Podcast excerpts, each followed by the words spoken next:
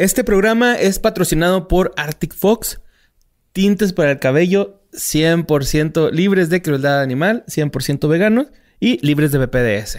Así es, Arctic Fox con sus colores fabulosos, chingoncísimos. Arctic Fox. Todos los que ustedes quieran. Si todavía no han tomado la decisión de pintarse el cabello como siempre lo quisieron, háganlo ahorita. Este es el momento. Este es el momento perfecto para que lo hagan. Los productos de Arctic Fox ahí están en Amazon en dos presentaciones. Fácil, botecito chiquito y el grande. Más bien es como mediano grande, porque el chiquito Bueno, mediano es grande. sobre, ¿no? Es el sobre. Sobre es. El sobre. El sobre es el chiquito. Y, recuerden decolorarse el cabello para que les queden los tintes como debe ser, porque si no, pues les van a quedar oscuritos y después Sí. van a decir, ah, esta madre no es como yo la quería. Y también Arctic Fox tiene el producto que sirve para decolorarte el cabello que se llama Bleach de Arctic Fox. Y no da comezón, güey. Pues como los bleach regulares que son chafas y no son libres de PPDS ni de crueldad animal ni veganos.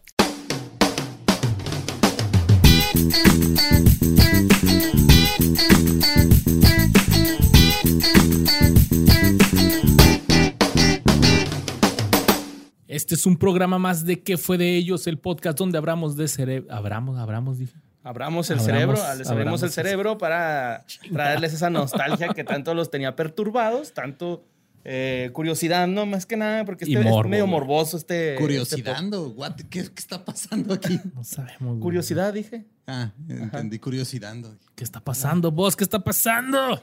No, pero este, sí, aquí pura nostalgia, recordar lo que veíamos, lo que escuchábamos y a lo que jugábamos. Y hoy, hace rato, Borre, que no hacíamos un episodio musical. Musical, sí. No significa que Borre y yo no vamos a poner a cantar. Hubiera estado súper sí. verga, pero no, no sabemos componer.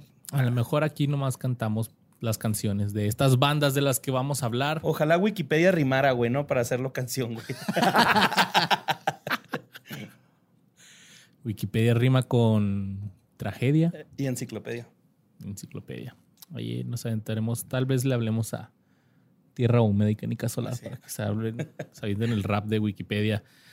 Pero hace rato que no hablamos de alguna banda musical y traemos Sí, unas que, Borre, déjame, no sé si el tuyo, los que tú investigaste, pero los que yo investigué, holy shit, hace un chingo que no escribió un guion con tantas, que decía tantas veces, a la verga.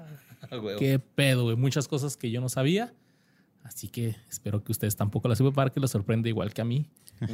Pero vamos a hablar de bandas que eh, son de los entre 90s y 2000s. Simón, aproximadamente, que a lo mejor fueron. No quiero decir que fueron populares, güey, porque algunas están vigentes o por lo menos dos, Ajá. tres músicos, pero que Pero a en huevo su decían. tiempo la tronaron, pum, recio. Ajá, la ¿no? tronaron y estoy seguro que a huevo decían, van a decir, no mames, sí es cierto, estos güeyes. Ajá, Simón, perfecto, güey. Yo estoy de acuerdo con esa descripción del tema, güey. Pues vamos, vamos dándole, güey. Pues mira, vamos a empezar con una banda de rock estadounidense de San José, California, y que Shrek la usa para arreglarse, güey, porque así empieza su día, ¿no? Ah, los que tocan la rola de Shrek. a la rola de Shrek, que pues, está hablando de esta banda que se llama Smash Mouth, ¿no? Esta banda se forma en 1994, originalmente compuesta por Steve Harrell, que es la voz principal, Kevin Coleman en batería, Greg Camp en guitarra y Paul DeLisle en el bajo. Que si ustedes no saben cuál es la rola de Shrek, es la de Somebody once told me the world is gonna roll me. Ya está. Na, na, na, na, na, na. Sí, porque plagio. ¿Han visto los memes de- o lo, lo que hacen en, En TikTok, eh, no, en, en YouTube también, así de que... de bloopers, ¿no? No de bloopers, o sea, sino de... Hay uno que está bien vergas de que este, cada vez que dice cierta palabra, la letra le duplican la velocidad, güey. Entonces va Ah, siendo ok. cada vez más rápida la rola. Qué chingón. Yo he visto así como que un, no sé cómo se le dice a los memes que se usan en YouTube, bueno, en los videos, pero así que cada vez que alguien abre una puerta suena Somebody. o también hay unos muy chingones de que están haciendo fiestas temáticas de Shrek y van Ok. pasando a los personajes uno por uno, como van disfrazados y está en cabrón, güey. Es- esas fiestas temáticas de Shrek están bien Están bien vergas, chidas, güey, pero he visto varias y tengo que reconocerlo que la más vergas es la de unos paisas, güey. Porque el señor este es Shrek, güey, ¿no? Si lo ves, es, sí, pinche ruco Shrek, Simón, de Shrek era esa party, güey. Pero bueno, esta banda adoptó estilos este, retros que abarcaban varias dé- décadas en música popular. Eh, también han realizado numerosas versiones eh, de, bueno, numerosos covers, ¿no? Más bien. Ok. Y este, las raíces de Smash Mouth se remontan al 90 cuando Steve Harwell y Kevin Coleman se conocieron. Harwell, quien anteriormente estaba tocando en un grupo de rap que se llamaba FOPS, que significa libertad de expresión, y Coleman era el manager de Harwell. Ok. Entonces, este, este güey conocía al guitarrista Greg Camp y al bajista Paul DeLisle, los presentó. Eh, tocaban estos güeyes una banda local de punk y este, comenzaron a ensayar juntos este, ya con este, ¿cómo se llama? Eh, Kevin, Kevin Coleman, como el baterista, ¿no? O sea, el manager se puso baterista. Ujú. y, Arre. y de volada, güey, el primer ensayo, nosotros somos Smash Mouth. Que pues Smash Mouth es un término del fútbol americano en donde el equipo deja de usar el tecnicismo y usa de ventaja lo rudo. O sea, prefieren lo rudo a lo técnico dependiendo O del... sea, este, vamos a partir la boca, güey, en vez de ¿Sí, mo? vamos a jugar con Es técnica. como cuando el técnico, Ujú. cuando tu profe de fútbol te decía, pártanle la madre a todos. Simón, léñalo, güey. Léñame ese es- güey. es. Smash Mouth, ok. Pues durante sus primeros años la banda tocaba música rock. Eh, pero pues después se inclinaron también mucho a los skas, al reggae, todo este rollo. La primera publicidad de la banda se produjo cuando una estación de radio de San José, Come, ahí se llama la estación, Ah, tocó una- un demo de la canción Nervous in the Alley. Poco después, Interscope Records los firma y ah, avientan su álbum debut, eh, que es este Fushumang, que fue lanzado en 1997. Ok. Eh, además, al firmar con Interscope, la banda cambió su nombre de Smash Mouth junto a Smash Mouth separado. Ok. Sí, bueno, o sea, ahora es Smash. Ahora son dos espacio, palabras. Mouth. Y antes Ok. era Smash Mouth junto. Va, va. El álbum finalmente fue doble platino, liderado por el primer singo- eh, sencillo importante de la banda, Walking in the Sun, que también lo usan en un anuncio de cerveza Sol, bueno, si te acuerdas. O sea, apenas te iba a decir que la única, que creo que la única eh, canción que he escuchado de Smash Mouth es All Star, pero No, también he escuchado Walking on Walking the in Sun. the Sun. ¿cuál es la turutututut, Walking Ah, ok, sí es cierto, Simón. Va, va, sí, cierto. Y también hicieron una, un cover de Why Can't We Be Friends para la película Wild Things de Kevin Bacon en el 98. Why can't we be friends? Simón, estos güeyes prácticamente hacen canciones de ellos, güey, y covers, como para uf, que más adelante nos vamos a dar cuenta, güey, que sea, estos son, son un moderato. son soundtrack, soundtrackeros, güey. O sea, Ah, ok. Va, estuvieron en va, va. muchas películas. Arre, arre. El segundo, perdón. No te decir con la misma rola, pero no, con varias rolas. No, también con. Creo que All Stars es de las canciones que más salen en películas, güey. sí, cabrón. güey. Me acuerdo que salía en. No me acuerdo si era eh, eh, Smash Mouth o Less Than Jake. Salía en la película de Digimon, mamón. Ok. Entonces está acá más medio pirata, ¿no? Bueno, el segundo álbum de la banda, Astro Lounge, fue lanzado en el 99 y marcó, este, pues ya eh, como un cambio en la banda porque dejaron de ser descaseros, rockerones, a ser un poquito más poperos. Condujo a más publicidad para la banda y terminó. Ah, esta madre, güey. eh, sí, condujo más publicidad para la banda y terminó siendo uno de los álbumes más aclamados por la crítica del grupo.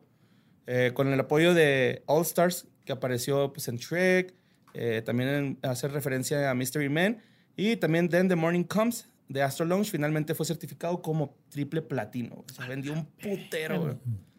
Que todavía eran esos tiempos donde, ah, es que Esto me gusta un chorro ¿no? la, me gusta un chorro la, Una la- canción. La canción de Shrek. Ah, pues tengo que comprar el disco. Simón. En el 99, The East Bay Sessions fue lanzado como una colección de canciones tempranas.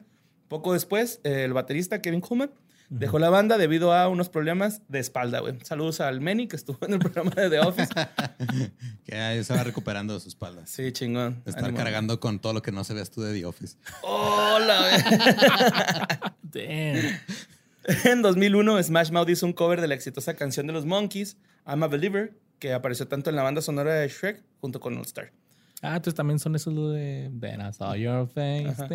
Sí. I'm a believer. Órale, pinches Smash Mouth. Sí, güey, se tienen varias cosillas. El álbum vendió menos copias que los trabajos anteriores, pues, obviamente, güey.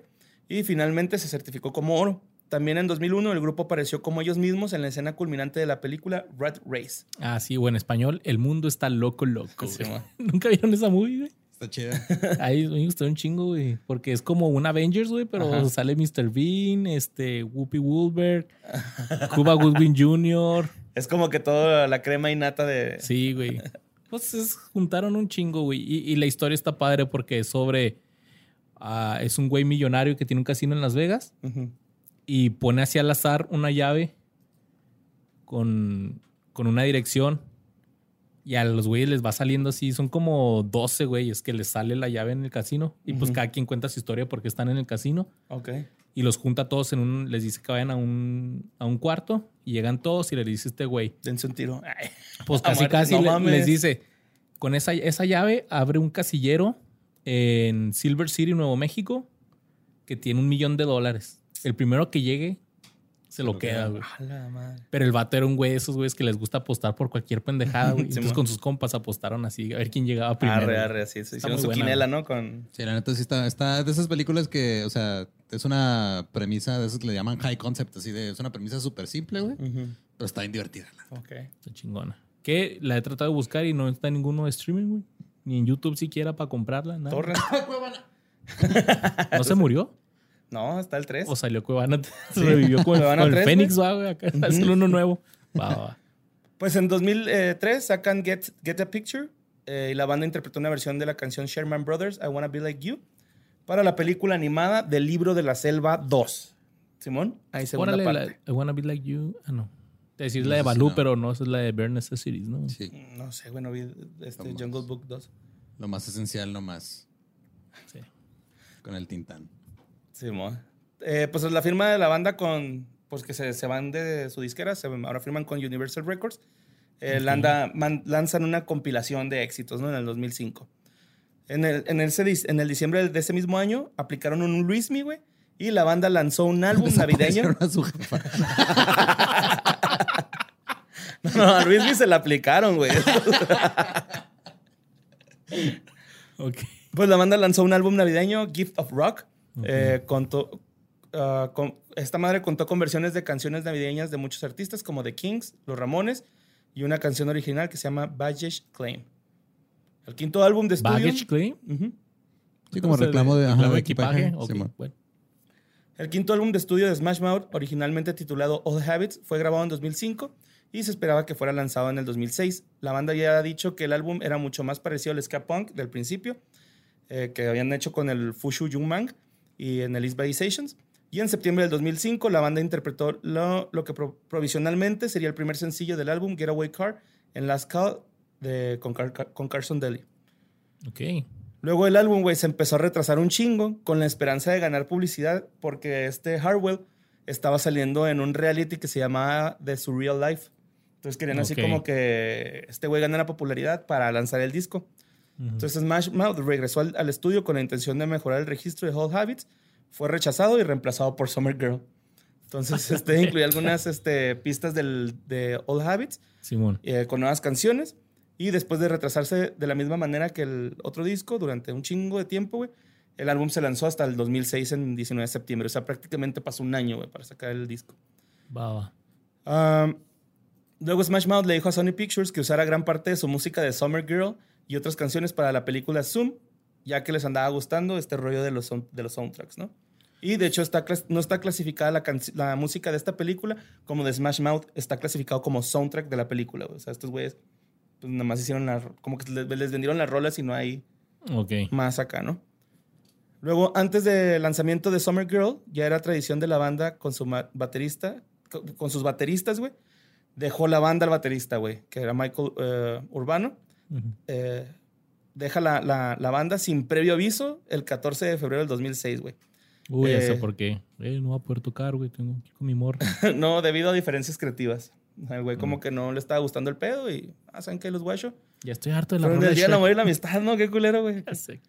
Luego la banda lanzó este Summer Girl más tarde ese año, a principios de 2007. Un año después de unirse a la banda, Sutter dejó Smash Mouth para tocar la batería para el ex líder de Soundgarden y Audioslave, Chris Cornell. Órale. Luego Marine, el baterista suplente, regresó a Smash Mouth. Y Greg Camp, el guitarrista, dejó la banda en el verano del 2008, güey. Espérate, espérate, despacio, cerebrito. ¿qué? Sí, güey. estos güeyes se la pasan güey. cambiando, güey. Cambiando así bien cabrón. De hecho, Smash Mouth reclutó a Leroy Miller para tocar la guitarra y se aventaron un cagadero tototote después de ahí, güey. Desde el 2009 hasta el 2011 estuvieron cambiando de guitarrista, güey. Mira, Leroy se fue en el 2009 y Cam regresó a la banda. En el 2011 se fue una vez más y esta vez la banda reclutó a Sean Horwitz. Este güey se queda hasta el 2012 y lo reemplazan por Mike Crompas. Luego más tarde en el 2012 Horwitz regresa. En el 2009 Mitch Marine se, se va una vez más, güey. y lo reemplazan por Urbano, quien se queda nuevamente después de un solo año, en el 2010, y lo reemplazan por Marine una vez más. Marine se fue una vez más después de un No breve periodo del mames, 2010 y fue reemplazado por Randy Cook. Cook fue reemplazado brevemente por Jason Sutter en el 2011 y luego Charlie Paxson, güey. Así está de culero, güey, el, el dilema con los bateristas de Smash Mouth, ¿no? O sea, pum, pum, pum, cambiaron un chingo de bateristas, güey. En junio del 2011, un escritor de Something Awful eh, ofreció 20 dólares. Estoy en vergas, güey. Si el cantante principal de la banda se comía 20 24 huevos, güey. En otros videos comenzaron a ofrecer sumas adicionales. Y en julio del 2011, Harwell aceptó el desafío si los fanáticos pudieran recaudar la, la cantidad de 10 mil dólares para el Hospital de Niños de St. Jude. No se tardó ni la semana, güey, en, en- en conseguir el dinero, güey. De hecho, consiguieron 15 mil dólares para la caridad. Y Harwell le pidió a su amigo chef Guy Fieri que le preparara los huevos. El evento se llevó a cabo en el restaurante Johnny Carlix en Dublín, California. Pues qué buen pedo que le entró al mame, la neta. Sí, güey. Es El que, 11 no sé en qué, no sé si fue por ahí, pero llegó un momento en el que la banda se volvió nomás un, un meme, güey. Como un- Sí, Ujú. Pero, pero en mal plan, güey. O sea, ahorita ya es como en mal plan, así de ya Smash Mouth es sinónimo de Meme. no, valiste verga. Ujú. O sea, ya acá a nivel Nickelback así de odio. o sea, no de odio, como de burla, güey. O sea, es Ah, diferente, porque Nickelback es este, ah, que, que está bien culera, que Smash Mouth es de, no mames, está bien ridícula tu música y ya. Tiene Pues- un compa que decía que Puddle of Mud era igualito a Smash Mouth, güey. Decía, ah, güey, pinche Puddle of Mud. no, güey. Está Sí, más aburrido. no sé. No te creas Y que con a mí menos- con no me gusta drogas. tanto. Pero bueno, el 11 de octubre del 2011, con cerca de 150 personas asistieron a ver a Harwell cómo se chingaba esos huevos, güey. Pero eran acá cociditos, estrelladitos. Pues un chef, yo creo que ah, los haber hecho acá en diferentes presentaciones, ¿no? Que de hecho le tuvieron que ayudar, güey, porque no se los pudo acabar todos. Estrellados, en la barbilla. Sí, mo. en la frente, güey. Un saludo, mi amor. ahogados en saliva. Bueno, le ayudó hasta la, la mascota de San José Sharks, Sharky, güey, ¿no? Es- El Tiburoncito. Sí, güey. tiburoncito. Qué vergas. Quítate, pendejo. A ver, tú enseñar cómo se hace. güey. Luego ya después, Smash Mouth lanza su sexto álbum, eh, eh, titulado Magic, eh, en 2012.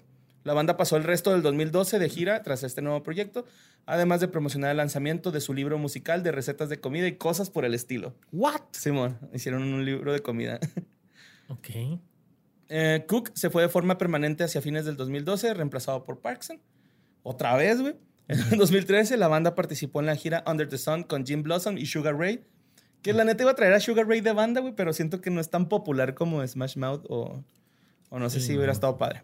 Creo que en Estados Unidos sí fue más popular que aquí, güey. ¿Sí, ah? Sí. Pero sí los pasaron un chingo en MTV, güey, a los de. ¿Cuál canta Sugar también. Ray? ¿Cuál es la más famosa? Ok.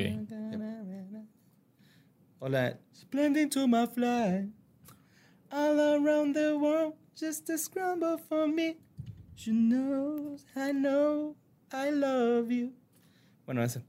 Paxton se fue en julio durante la gira e inicialmente iba a ser reemplazado por Cook, que regresaba, sin embargo, Sutter lo reemplazó una vez más. Todd Berg, ex técnico de la batería de Def Leppard y baterista de Merle Jagger, se incorpora el 2012 como técnico de batería y teclados de Smash Mouth. Técnico. Ok. Sí, bueno. El 1 de febrero del 2013, Smash Mouth encabezó el evento de cambio de marca de Auto Nation, Auto Nation perdón, Coast to Coast. Un eventillo ahí. ¿no?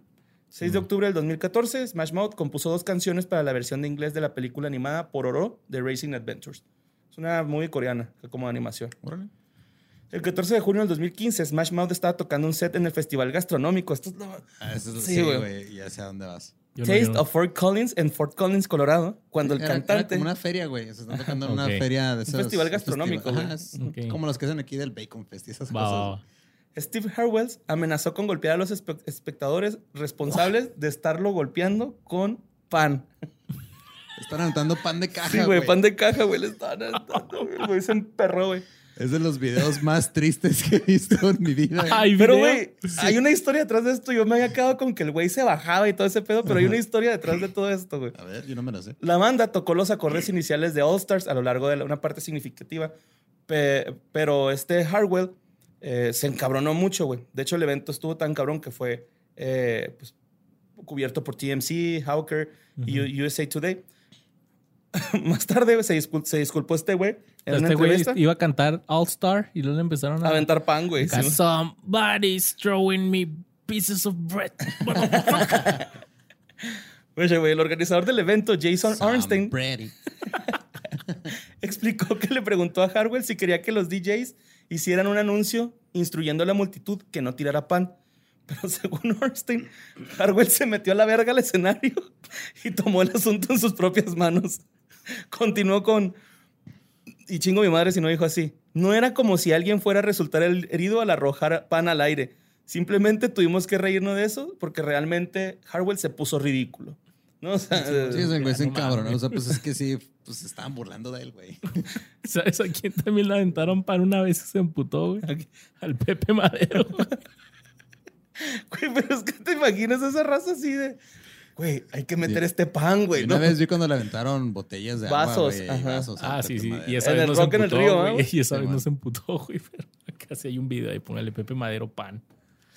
Pero no había visto a este, güey. Está bien verga. Sí, güey, Sí. está bien verga el video, güey. En mayo del 2016, Smash Mouth lanzó su primer álbum en vivo titulado Playlist The Very Best of Smash Mouth. Esto lo hizo a través de Sony Music. 2016 eh, ganaron un nuevo miembro, Sam Hagen, y el regreso de Cook. Otra vez. Sí, güey, te digo estos, güey. Pinche vato tóxico, ¿no, güey? Simón, Steve Harwell y Paul Del- Delisle desde hace mucho tiempo y han tocado con Alanis Morissette, Janet Jackson y John Fogerty. También se le puede escuchar tocando la guitarra en varias de las grabaciones en solitario de Harwell a lo largo de los años. Greg Camp se reincorporó a Smash Mouth a principios del 2018, una regrabación acústica del primer álbum de, de el Fush Yu Mang. Eh, todo esto fue financiado por Pledge Music y fue lanzado en 2018, en el vigésimo aniversario de ese álbum. Ok. Ay, güey, perdón. El 1 de noviembre del 2018, Smash Mouth lanzó el sencillo Unity. Cuenta con artistas de hip hop, Cool Kid y Darren McDaniels de Room DMC. Sí, como que el vocalista es rapero frustrado, ¿no? Sí, pues al principio él tocaba hip hop, güey, rap acá, ¿no? Sí, y de hecho la banda sí tiene un tinte bien cabrón así de rap, güey. Luego hicieron una gira por Australia en el mismo año durante noviembre para vender eh, multitudes en todo el país, que consistió en una mezcla de espectáculos, teatro, festivales y pubs. O sea, le entraron a Calo Punk. Durante el Festival de Música de Early Beach en Queensland, Steve Harwell se enfermó y tuvo que abandonar el escenario.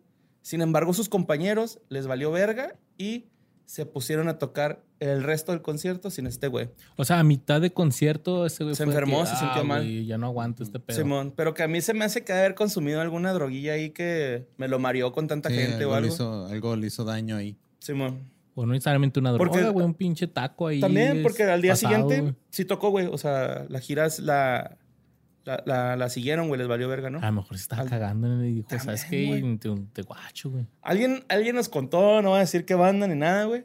Pero nos contó que una vez el baterista eh, de su grupo, que pues ya es así medio relevante, ya es relevante más bien, ya figura en la escena eh, nacional, sí dejó el show así a medias y se fue a tirar la Rockstar, ¿no?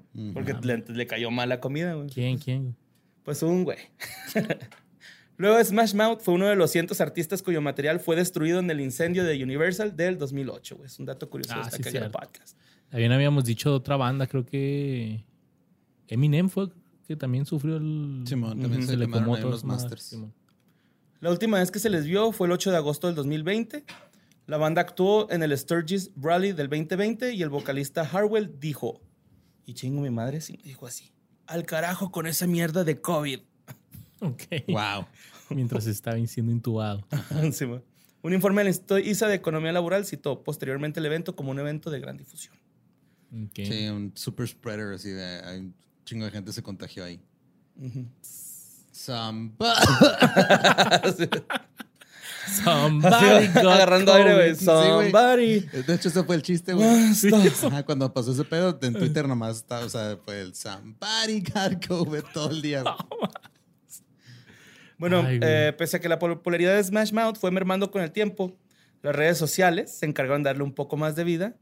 Parados en los difusos límites del consumo irónico, los usuarios tomaron el arranque del mega hit All Star, la canción, y la ungieron, la fungieron, perdón, como meme. Y hasta la usan para hacer bloopers en TikTok, en, en YouTube y todo este pedo. Pero pues ahí está, güey. Está, la neta me entretuvo mucho leer sobre Smash Mouth, güey.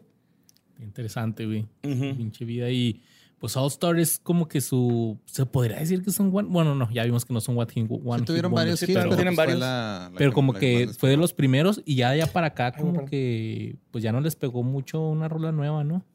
Pues no, güey. De hecho, yo creo que la primera que les pegó así chido, que yo escuché chido fue Walking in the Sun y luego All Star. Pero All Star la escuché primero por Shrek, güey. O sea, Simón. yo ahí me enteré de esa rola, ¿no? Prácticamente, güey. Y así Yo- la buscabas en Había un Lares, comercial de Gatorade. Rola de Shrek. Rola de Shrek, así. Bueno, música, canción de Shrek. Había un comercial de Gatorade que tenía también esa rola. ¿Tú irías a ver Smash Mouth? Pelada, güey. Tocan All Star, abren con esa, güey. ¿Te quedas todo lo demás? Sí, güey. Sí. Me gusta mucho porque está muy funky, güey. Va, O sea, va. la neta, así de repente. Yo la neta no, yo sí me iría. güey. De hecho, creo que ni siquiera iría, o sea, nomás escucharía así hasta el primer coro y era, ah, chingón, ahí nos vemos. Ajá, Creo no, que hace sí- como sí me 10 quedaría. años llegaron a venir al Balloon Fest que hacían en... No, en- México. en el- ah, no, era el barbecue, algo en el Labor Day.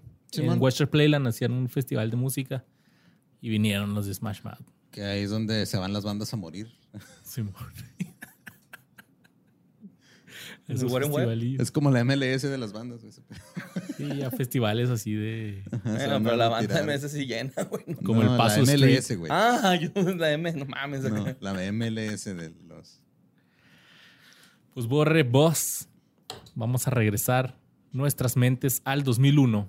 Ujú, Imagínate que vas en el auto con tus papás porque van a ir al cine a ver la película de Gladiador. Estás leyendo una revista de Club Nintendo y ves un anuncio que presenta el iPod, güey. Ok. Y Estás escuchando la plática de tus papás sobre por qué unos talibanes enojados estrellaron dos aviones en Nueva York. Pero en eso tu papá le sube la rola que está de moda en la radio porque le gusta mucho. Dice, espérate, espérate, déjale, sube esta madre. La rola es With Arms Wide Open Uf. de Creed. O sea, tú ligas así a esta banda, güey. O Sí, sea, es lo que me recuerdo. recuerdo, más o menos, sí. Yo mi recuerdo, güey, es bajar videos del Berkshire o el Morpheus o Lionware, esa madre. Ajá.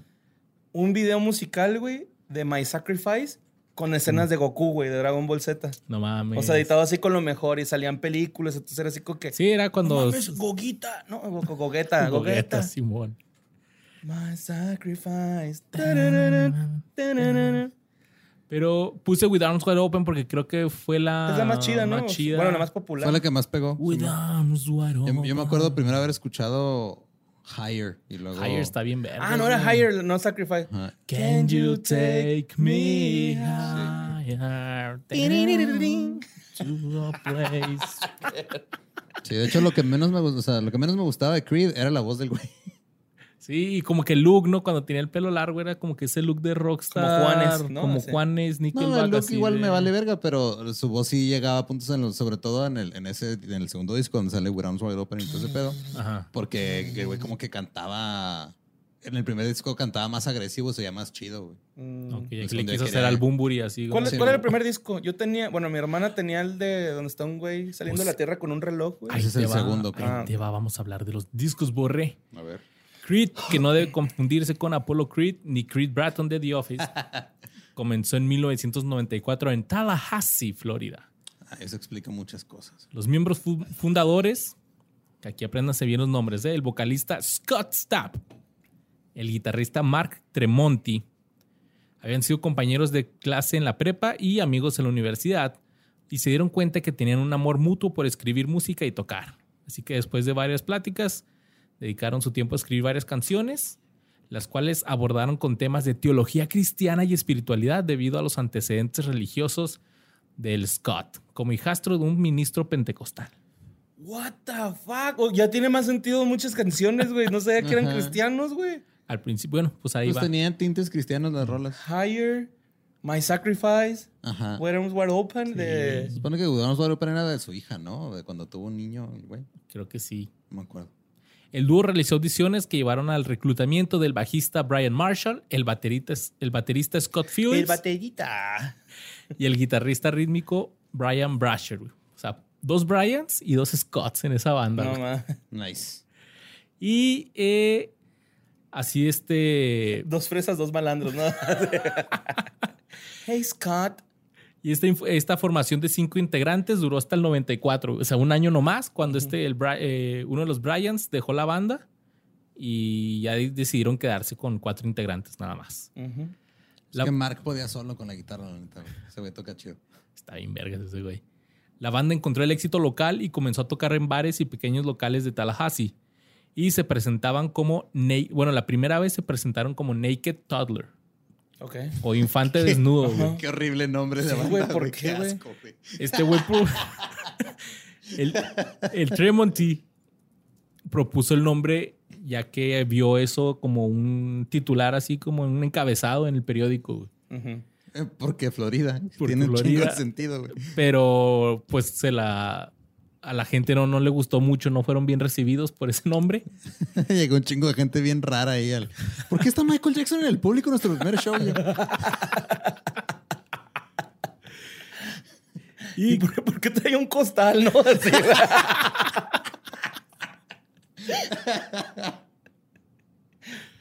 Y pues eh, otro de los Bryans dijo que él había estado en una banda llamada Mattox Creed. Así que el Scott dijo, ah, ok, vamos a llamarnos Creed entonces. Ok. Que Creed es, pues es credo, no así nada más. Queriendo ya ser rockstars y tener un show real, persuadieron al dueño de un bar en Tallahassee para que los contratara, diciéndole que ellos le garantizaban una audiencia de 200 personas. Como, eh, güey, préstanos tu recinto, güey, te vamos a meter 200 personas. Y este güey dijo, va, se arma. Entonces, eh, el propietario y gerente Jeff Hanson dijo que la banda tocaba puros covers, pero tenían dos canciones originales que le gustaban. Y los fue así como que esos güeyes que promovían, promotores de eventos. Entonces le dijo, ah, ok, yo, lo- yo los empiezo a. Yo voy a ser su manager, putos. Sí, se agarró de ahí, ¿no? Entonces juntos grabaron su álbum debut que les costó 6 mil dólares. Se llamó My Own Prison. Simón. Ah, ahí se llama el sencillo, ¿va? Sí, que es este. La portada está, güey, así como de espaldas, así. Simón, en encueradillo, ¿va? ¿no? Ajá. Y este, vendió 6 mil copias en todo Florida. Ah, órale, estuvo bien, ¿no? Entonces, My Own Prison estaba circulando en la industria independiente, se podría decir. Y en mayo del 2000 de 1997, Diana Meltzer de Wind Up Records escuchó el álbum y dijo: Vamos a fichar a estos güeyes. Ok, qué vergas. Entonces, ahora sí remezclaron el, el álbum y se lanzó. Tiene cuatro sencillos: My Own Prison, Turn, What's Life, What's This Life For y One. Cada una de estas canciones alcanzó el número uno en la lista de Billboard Hot Mainstream Rock, convirtiendo a Creed en la primera banda en lograr tal hazaña con un álbum debut. Y aunque tuvo muy poca exposición en MTV o en medios o apoyo de la disquera, se vendió muy bien y eh, vendió 6 millones de copias en todo el mundo. Ay, güey. De 6 mil a 6 millones, güey. Cabrón. Pues digo, mi canal lo tenía, güey. El, el segundo. ¿Cuál? Ah, es, Ese es el, primero. El primero. El primero está vara, güey. Está a 243. Ah, no, los tres. My Own Prison, Arce- Humano Arcilla y Resistido. Wow. Entonces, eh, ya con, con el dinero obtenido por este álbum, empezaron a escribir su segundo álbum llamado Human Clay. El primer sencillo del álbum, que fue Higher, pasó un récord de 17 semanas en la cima de la lista de las, eh, De de las listas de rock, Simón. Dato Cagado, está Cagado Podcast. En el 2009, Higher fue calificada como la, 90 y- la canción número 95 de las mejores canciones de hard rock de todos los tiempos por VH1. Órale. Está chida esa, a mí me gusta. Sí, pues que sí está bueno, ¿no? O sea, o por lo menos era lo mejorcito que había en esos tiempos, güey, que Sí, pues, teníamos ya alcance. se como todo lo que platicaba el Negas del pot rock, pero en su momento pues estaba... Que creo que esa canción creo que es parte del soundtrack de una película de Disney que yo no he visto que se llama El Planeta del Tesoro. Ah, Ah, Simón. ¿neta? No, no sé. Creo, creo, estoy casi seguro que sí, pero pues como no la he visto, pues no sé. Ay, no. Ahí te digo. Entonces, eh, su, el álbum fue lanzado en el 99, éxito chingón, número uno en Billboard 200, vendió más de 10 millones de copias en todo el mundo. Y después del lanzamiento salieron otros sencillos, What If, With Arms Wide Open y Are You Ready. Durante el verano del 2000, el bajista Brian Marshall comenzó a tener pedos de alcoholismo. La banda tuvo una reunión con su manager para discutir el futuro de este güey y el Scott y el Tremonti apoyaron la idea de que Marshall fuera a rehabilitación e intentaron convencerlo para que fuera, pero este güey dijo que ni madres. Entonces, inicialmente el público pensó que el Brian Marshall había sido despedido porque criticó al líder de Pearl Jam en una entrevista de radio afirmando que el Scott era mucho mejor compositor que ese güey. Ahí sí se me- mega mamó, güey. O sea, No, güey. No. Se me hace que la, la película que dices no es El Tesoro del Planeta, es Titan AI. Titana E, sí, cierto. Ya Ah, sí me es cierto. esa ¿De qué se trata esa película, güey? No sé, pero es de estas de, de DreamWorks, ¿no? güey? Y Esas- es como que se está acabando el mundo o algo así, según lo que estoy viendo aquí, güey. Pero es como esta serie de películas que sacaron como El Príncipe de Egipto y otras así con una animación como Anastasia. Ajá. No, pues Sí, es cierto, Titanae. Sí, es cierto, no la he visto, pero sí. Total que, eh, pues estos güeyes le dijeron, eh, ¿sabes qué? Vete a la chingada. Y pidieron disculpas a nombre de la banda. Eh, declararon, les pido a todos que no juzguen a Creed como banda, porque las declaraciones hechas por el Brian no eran los sentimientos de la banda. Lamento si este güey ofendió a alguien. Y aunque se informó de que el Brian Marshall dejó a Creed en términos amistosos. Poco después de la controversia, el Brian formó una nueva banda llamada Grand Lux con sus antiguos compañeros de banda de Mattox Creed. Órale. Y así fue como Creed se quedó con tres nada más. Después trabajaron en su tercer álbum durante la mayor parte del 2001 y al Tremonti lo mandaron a tocar al bajo. Es así como sale Weathered, que fue lanzado el 20 de noviembre del 2001. Se lanzaron seis sencillos del álbum. El primero fue My Sacrifice, que le valió a la banda una nominación para un premio Grammy. Bullets, One Last Breath, High, Don't Stop Y Dancing. esa de One Last Breath también me gustaba, güey. Un chingo, güey. Ah, sí, es que empieza La con la Bullets guitarrita. era la que estaba- La La Bullets era la que estaba como más pesadona, ¿no? Que tenía un riff acá más mamón al inicio, o lo estoy confundiendo con otra. Eh, no, no me acuerdo de Bullets, güey. Es que yo después de los primeros dos discos, la neta, les perdí la pista. Ya. Yeah.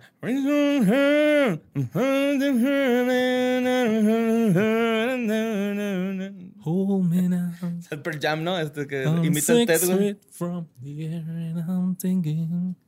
Sí, está medio mamona la, la voz, ¿no? Como que. Pues exageradona, güey, pues.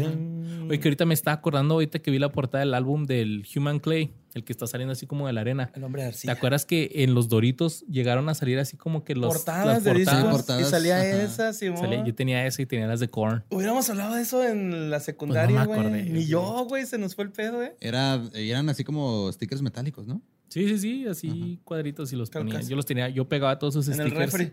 No, yo en Ah, la puerta ya. de mi Nos cuarto. pegan en el refri todos. Tenía lleno de Goku y la chingada. Chingo de maguitos Sonrix, güey, en el A huevo. Y total de que pues fue un exitazo este pinche disco.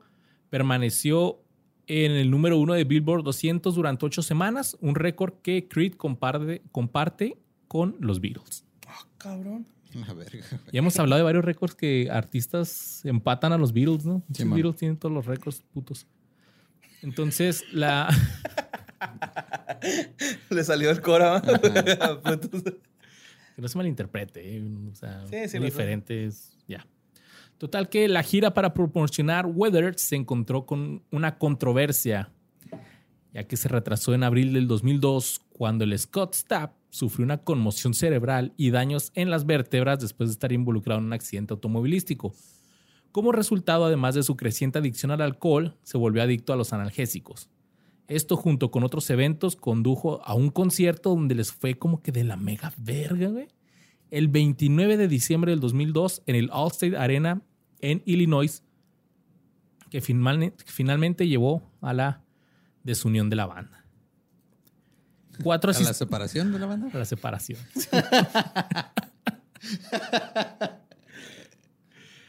este, cuatro asistentes, cuatro güeyes que fueron al concierto demandaron a la banda alegando que Scott Stapp estaba tan intoxicado que no podía cantar la letra de una sola canción de Creed. Ajá. Un saludo a, a Fer Marx, güey, que te pasaste de verga, güey, cuando tocaste aquí en Juárez todo ebrio, culero. Y yo iba a verte, pendejo. ¿Quién es ese güey? Sentí bien feo el, el vocalista de zurdo, güey. Bien Sentí- enojado, borre. Sentí bien culero, porque. Se te cayó un ídolo, güey. Es que ya sabía que era así, güey. Literal, se te cayó de pedo, güey. Güey, ya sabía que era así, pero dije, nah, pues yo creo que después, ¿no? Y una no, vez, en, neta, y una vez en un concierto aquí en Juárez de Plastilina Mosh, vi al baterista, güey, caerse de borracho, güey. No mames. ¿A medio concierto o ya al final? Ya casi al final. ¿En el de- donde abriste tú? No, Ah. yo no. no. ah, tú no tocas, vamos. No, yo no. Ah, cabrón. No sé por qué pensé que tenías una banda de trap metal con duranguense. Pues este güey, entonces Creed tuvo que mandar un comunicado disculpándose en nombre de este güey ya que el Scott, pues él negaba sus afirmaciones, negaba las acusaciones. Hasta que luego confirmó que sí estaba ebrio, pero que no era incoherente. Lo que lo invitaban, si ya sabía. Entonces, No, después de- nomás me tomé dos. nomás dos y ya. Yo yendo a la No, vacuna, no. ¿va, güey. No, nomás dos. que andaba en pedo, güey. Ah, güey, siempre que de, de borrachos, güey, me acuerdo de cuando Milhouse y Bart se ponen a ver videos en- de la televisora, güey, así que se meten a la estación de televisión. Ajá. Lo mira videos acá y lo. Mr. Rogers se embriaga, güey. lo, a ver, ponlo. ¿Cómo, cómo que no puedo quitarme el suéter? Y eh, después de permanecer más ina- inactivos por más de un año, se anunció en junio del 2004 que Creed se separaba. El Tremonti eh, dijo que el Scott y el resto de la banda ya tenían una relación muy tensa y la creatividad ya no fluía. Y la realidad era que este güey estaba en Maui luchando contra su adicción al alcohol y las drogas. Maui. Maui, de nada. Casi simultáneamente con el anuncio de esta ruptura, Stab sacó su carrera en solitario. El 22 de noviembre del 2004, pues a falta de ya una banda y pues la disquera dijo, ah, vamos a lanzar un Greatest Hits, güey, a la vez. A huevo. Y salió el Greatest Hits de Creed. Es como el comodín, ¿no? Es el. Un fan nos escribió un guion, güey. No, es más como un episodio de, de refritos, así, como cuando mejores clip momentos, güey, o algo así. Sí, puros flashbacks, ¿no? El episodio. Ándale, güey. Es que luego también lo hacen, este, porque como las disqueras te contratan a veces por cierto número de discos, güey. Y dicen, ah, güey, pues puedo sacarle un disco más sin involucrarlos y se vamos a sacar mi lana. Pues O sea, sí. también eso lo hacen a veces. Total que eh, después de que Creed anunciara su ruptura en el 2004, el Scott grabó la canción Relearn Love para el álbum The Passion of the Christ Songs, una colección de temas inspirados en la película de Mel Gibson. Ok. What? También Ay, la- sí, o sea, nada más era With Arms Wide Open. en diferentes versiones.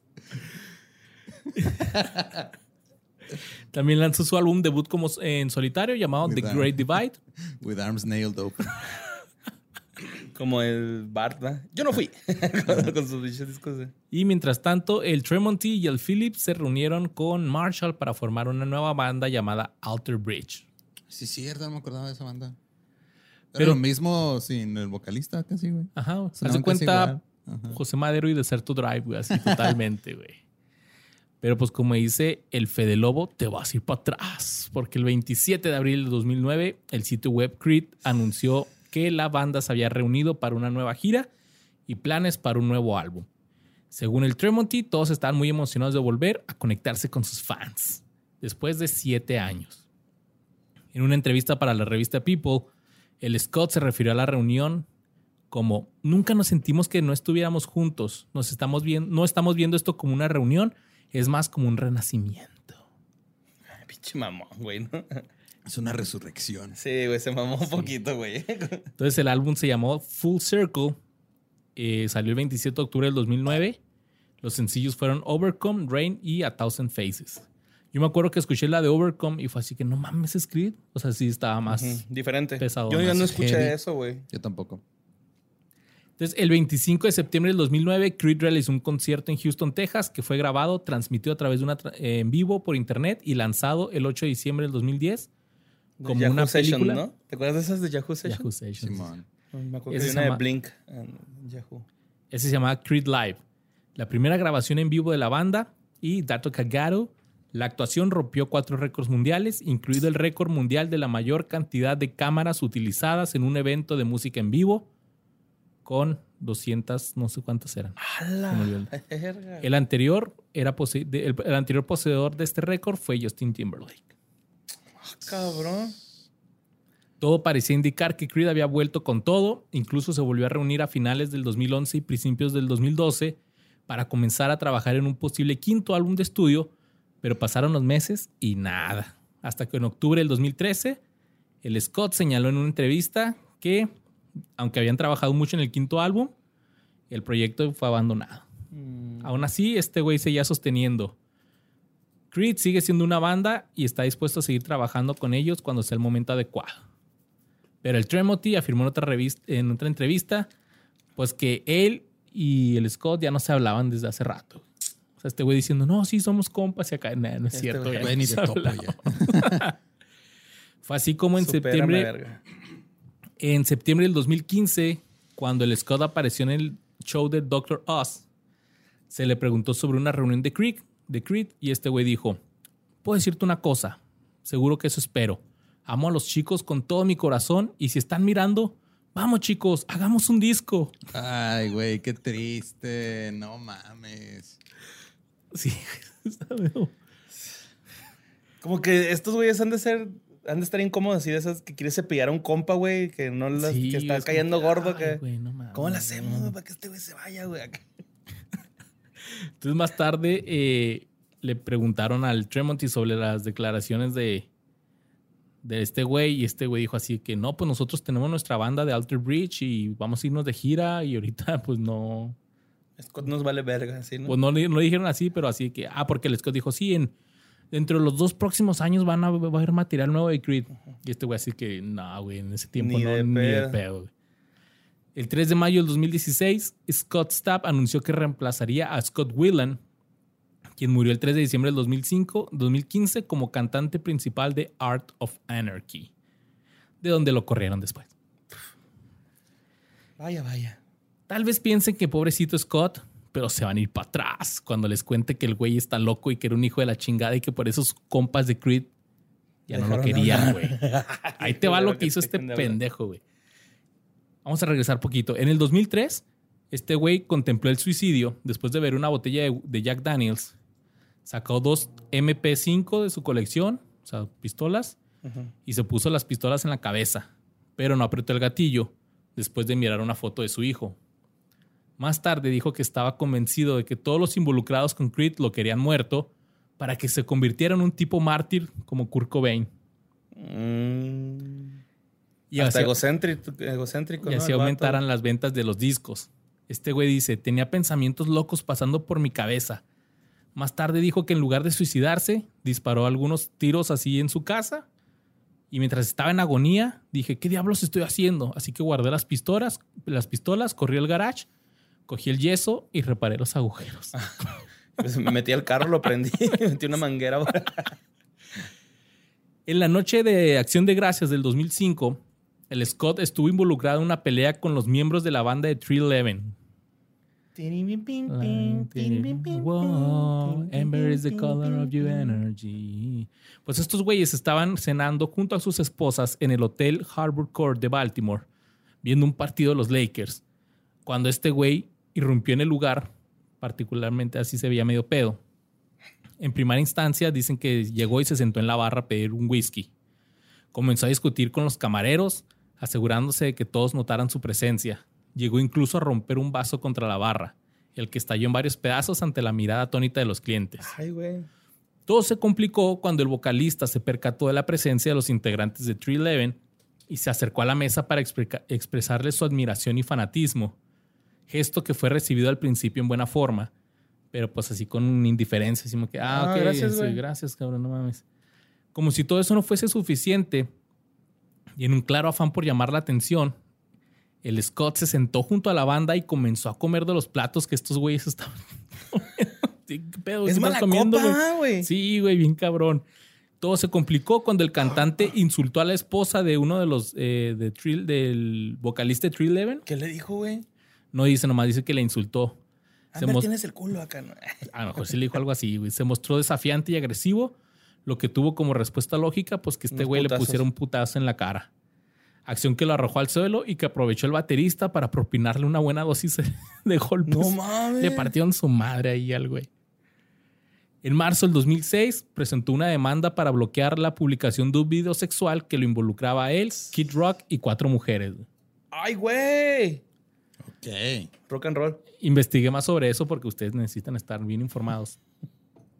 Y aquí el dato era más que nada que el video salió a la luz porque este güey lo empezó a rolar y la que puso la demanda fue una de las chavas de... porque eran... pues sí eran prostitutas. Entonces fue así como que, eh, güey, pero... Eh, güey, pues, me vas a bajar el rating si se enteran que me acosté contigo. que nadie va a querer. y estaban en una de esas casas de, pues como esos camión de tour, güey, del Kid Rock. Y ahí fue donde grabaron el video. Y Kid Rock, güey. Bien loquillo el güey. el Scott dijo que intentó suicidarse en Miami en el 2006, saltando de un balcón y cayendo 12 metros, pero solo se fracturó su cráneo y una- eh, la cadera y la nariz. Y le dio crédito al rapero T.I. con salvarle la vida, diciendo, estuve ahí durante dos horas y media tirado y apareció el ángel de la guarda. Inmediatamente se ocu- se ocupó de la situación y me salvó la vida. Ok. Güey, 12 metros que son cuatro pisos. Más o menos. Son como tres metros por piso. ¿No será más o menos como el tamaño de este edificio? Mm, Sí, güey, un cachito. ¿no? Un cachitito a lo mejor más, güey. pues el güey ni para eso sirve, güey. Para quitarse la vida. Este güey. Sí, escuchó, sorry, sorry.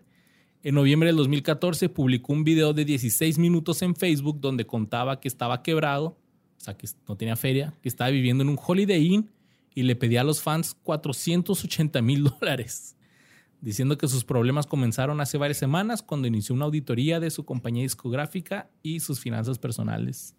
Pues muy mal. Ujú. Él dijo, hay personas que se han aprovechado de mí y me han robado dinero y están tratando de desacreditarme, calumniarme. Pero te vas a volver a ir para atrás, mi borre, cuando solo unas semanas después amenazó con matar al presidente de Estados Unidos en ese entonces, Barack Obama. Güey, qué pedo, güey. Este güey es súper mala copa, güey. Pues igual el güey tiene pedos mentales no diagnosticados y anda ahí. Metiéndose un chingo de alcohol Ajá. y drogas, güey. Y cogiendo bien chido con cuatro... con Kid Rock, güey. Guacha la historia. güey. De acuerdo con una llamada de emergencia al 911, el cantante aseguraba ser un agente de la CIA cuya misión era eliminar, eliminar al mandatario estadounidense. En una grabación, la esposa y la cuñada del músico solicitaron la intervención de elementos de seguridad para controlarlo. La esposa llamada Jacqueline Stapp relató que Scott había impreso unas 600 hojas con presuntos documentos de la CIA que había bajado de internet, los metió en una mochila y se fue en su bicicleta. What the fuck. Antes de que la policía llegara a la casa del rockero, este realizó otra llamada al 911 para denunciar que su esposa le había robado su camioneta y por eso él andaba en bici. ¿Qué está pasando, güey? Sí, está bien loquito, güey, este güey. Cuando llegaron los agentes, el músico también aseguró que su esposa le había robado 6 millones de dólares, así que por eso la confrontó y según su versión fue cuando ella lo amenazó eh, con volver a mandarlo a una clínica mental. El Sí, vocalista oye. de Creed estuvo recluido a finales del mes eh, eh, pasado en un hospital psiquiátrico. Eh, bueno, de, de ese entonces, en el- estamos hablando del 2014. Estuvo recluido en un hospital psiquiátrico luego de presentar alucinaciones paranoicas debido al consumo de drogas. Y aunque fue dado de alta tras apenas 72 horas, su esposa declaró que el hombre escuchaba susurros de fantasmas y que veía gente en llamas cuando alucinaba. Es que era medio hero- heroinómano, ¿no? Bueno, no era medio, era súper heroinómano, güey. Y uno de estos fantasmas que según esto se le, se eh, aparecían Fue era el el, ex miembro. el de Scott Whelan, el que él reemplazó en Art of Anarchy. No mames. Según esto que se le aparecía y que le decía así que, te ah, robaste tú- mi tú- éxito. No, no, que le, le echaba así, que ah, Ah, tú, vas- tú ¿porras? lo vas a hacer mejor que yo y la chingada. Eh, por esa razón, pues, la esposa solicitó el divorcio en octubre y sostuvo que temía que el ataque de que él atacara a los hijos de ambos cuando un episodio así de locura que tuviera este güey. En el 2015 le dijo a la revista People el Scott que le habían diagnosticado trastorno bipolar después de un brote psicótico. Comentó que el diagnóstico fue una gran señal de alivio porque finalmente teníamos una respuesta de qué chingado le estaba pasando. Es que sí debe estar cabrón, ¿no, güey? O sea, no saber que traes algo y luego más con la loquera que se llevaba este güey. O sea, el alcoholismo, güey, la drogadicción, que son enfermedades también, pues era un pinche... Sí, no, estaba... Un acumulo de un chingo de cosas, güey, pobrecillo, güey. Y en la misma entrevista indicó que estaba sobrio y estaba trabajando en el programa de los 12 pasos. Ah, chingón. Así que ahí tienen la historia de esta banda que nunca van a volver a ver juntas y que sus integrantes siguen dándole a la música, pues menos el Scott, que ahora va a ser actor, ya que en diciembre del 2020 se anunció que el Scott interpretaría a Frank Sinatra en la película biográfica del 2022 basada en la vida del presidente de Estados Unidos, Ronald Reagan. Órale, qué chido, güey. O sea, el año que entra va a salir una película de Ronald Reagan donde va a salir Frank Sinatra y lo va a interpretar este güey. Scott. El Scott. Stapp. Pim, pim, pim, pim, pim, Así que si se preguntaban qué pasó con el With Arms Wide Open, pues ahí andaba. Pobrecito. Wow. Pues sí, pobrecillo, güey, la neta. Como que al último me dio lástima, güey, ¿no? Ya así como que dije, ah, güey, pinche malacopa. Y luego ya al último dije, pobrecillo, güey, ¿no? O sea, sí, es que, pues sí, hay que entender. Traía pedos, güey. Bien Pues sí. cabrones. Y eso pues bueno, mi Luis. Creed. Ahora vámonos con una banda de rock alternativo que tal vez eh, fue la que rejuveneció el garage rock, güey, y todo este pedo, güey. Fue formada en 1997 en Detroit, Michigan, por la pareja Jack White y Meg White. Estamos hablando de White Stripes, Uh, que también este, cuenta como en la alineación el bajista John Anthony Gillis. Y durante toda su trayectoria publicaron un total de seis álbumes de estudio, un directo y dos en video. Oh, oh, oh, oh. Que lo usan en el mundial. El Chucky Lozano. Se volvió este canción de estadio esa, güey. Estadio. Sí, está chido esa madre. Pero esa es la. ¿Cómo se llama esa canción? Seven Nation Seven Nation. La más, la más popular, ¿no? También. Y también la otra, la de tum, tum, tum, tum, tum, Pero se me hace que más Seven Nation Army, Sí, ¿no? sí, De la- Seven Nation Army. Bueno, pues Jack Anthony, Jack Anthony Gillis, güey, fue este... Era integrante de una banda eh, donde tocaba la batería que se llamaba Cow, Cowpunk. Cow, Vaca punk. ¿de vaca? Ajá, Vaca Punk. Vaca punk. Esto Eso lo llevó sí. a trabajar con otras bandas. Una de ellas era The Go, en la que Jack White era el guitarrista. Ok. Eh, su mentor y vec- vecino, Brian Muldon, tocaba la batería con ellos e informalmente se solían llamar Two Part Resin. Jack conoce a Megan White, con la que se casó el 21 de septiembre de No son, her- 1996. no, son hermanos, ¿no, güey? No, no, no, no. Son, eran esposos, pero no decían que eran, eh, que eran esposos para que no se estuvieran centrando las entrevistas en cómo era su relación en vez de cómo era su música, ¿no? ¿Qué pedo, güey? Pues eso era como que lo llamativo. de que, no, estos son hermanos. Y Ujú, ch- Sí, pues era lo como el pedo, ¿no? Eh, Órale. Pues de- se casaron de manera poco ortodoxa, güey. No sé a qué se refiere con eso. Traté de investigar, busqué fotos, güey, para ver si iban disfrazados de canguro o algo y no. No, güey. su vals iba así, tum, tum, tum, le iban avanzando. Era en marcha, ¿va? Hay un capítulo de Los Simpsons, ¿no? Donde salen que Ajá, que Bart toca la lo- batería. Lo, van persiguiendo, pero así. Pues este, aquí también algo inusual, güey, que casi, nunca pasa, es que Jack tomó el apellido de Meg. eh, lo cual creó la confusión de que si eran carnales, incestuosos o qué Ah, pedo, ¿no? Sí, sí, es que tienen el mismo apellido, sí, es cierto. Órale. Jack anduvo como de nómada en varias bandas y un año más tarde, Meg comenzó a aprender a tocar la batería. Y es aquí donde empiezan a aventarse sus primeros este, jams. De hecho, en palabras de Jack, y chingo mi madre, si no dijo así. Cuando comenzó a tocar la batería conmigo, solo por diversión, se sentía liberador y refrescante. Había alga- algo en ella que me abría. Entonces el dúo... No, pero eso está chido, ¿eh? O sea, te llegaste acá a poner a cascarear así con un compa a tocar algo Simón. y nomás estaban así tocando. Funcionó. Eh. tenían química. Entonces el dúo se hace White Stripes y se presentó públicamente por primera vez un 14 de agosto de 1997 en el Gold Dollar en Detroit. Estos güeyes comienzan su carrera como parte de la escena eh, del garage rock subterráneo de Michigan, güey. Tocando con algunas bandas locales como The Dirt Bombs, The Batman Roosters, The Paybacks y Rocket 40, 455.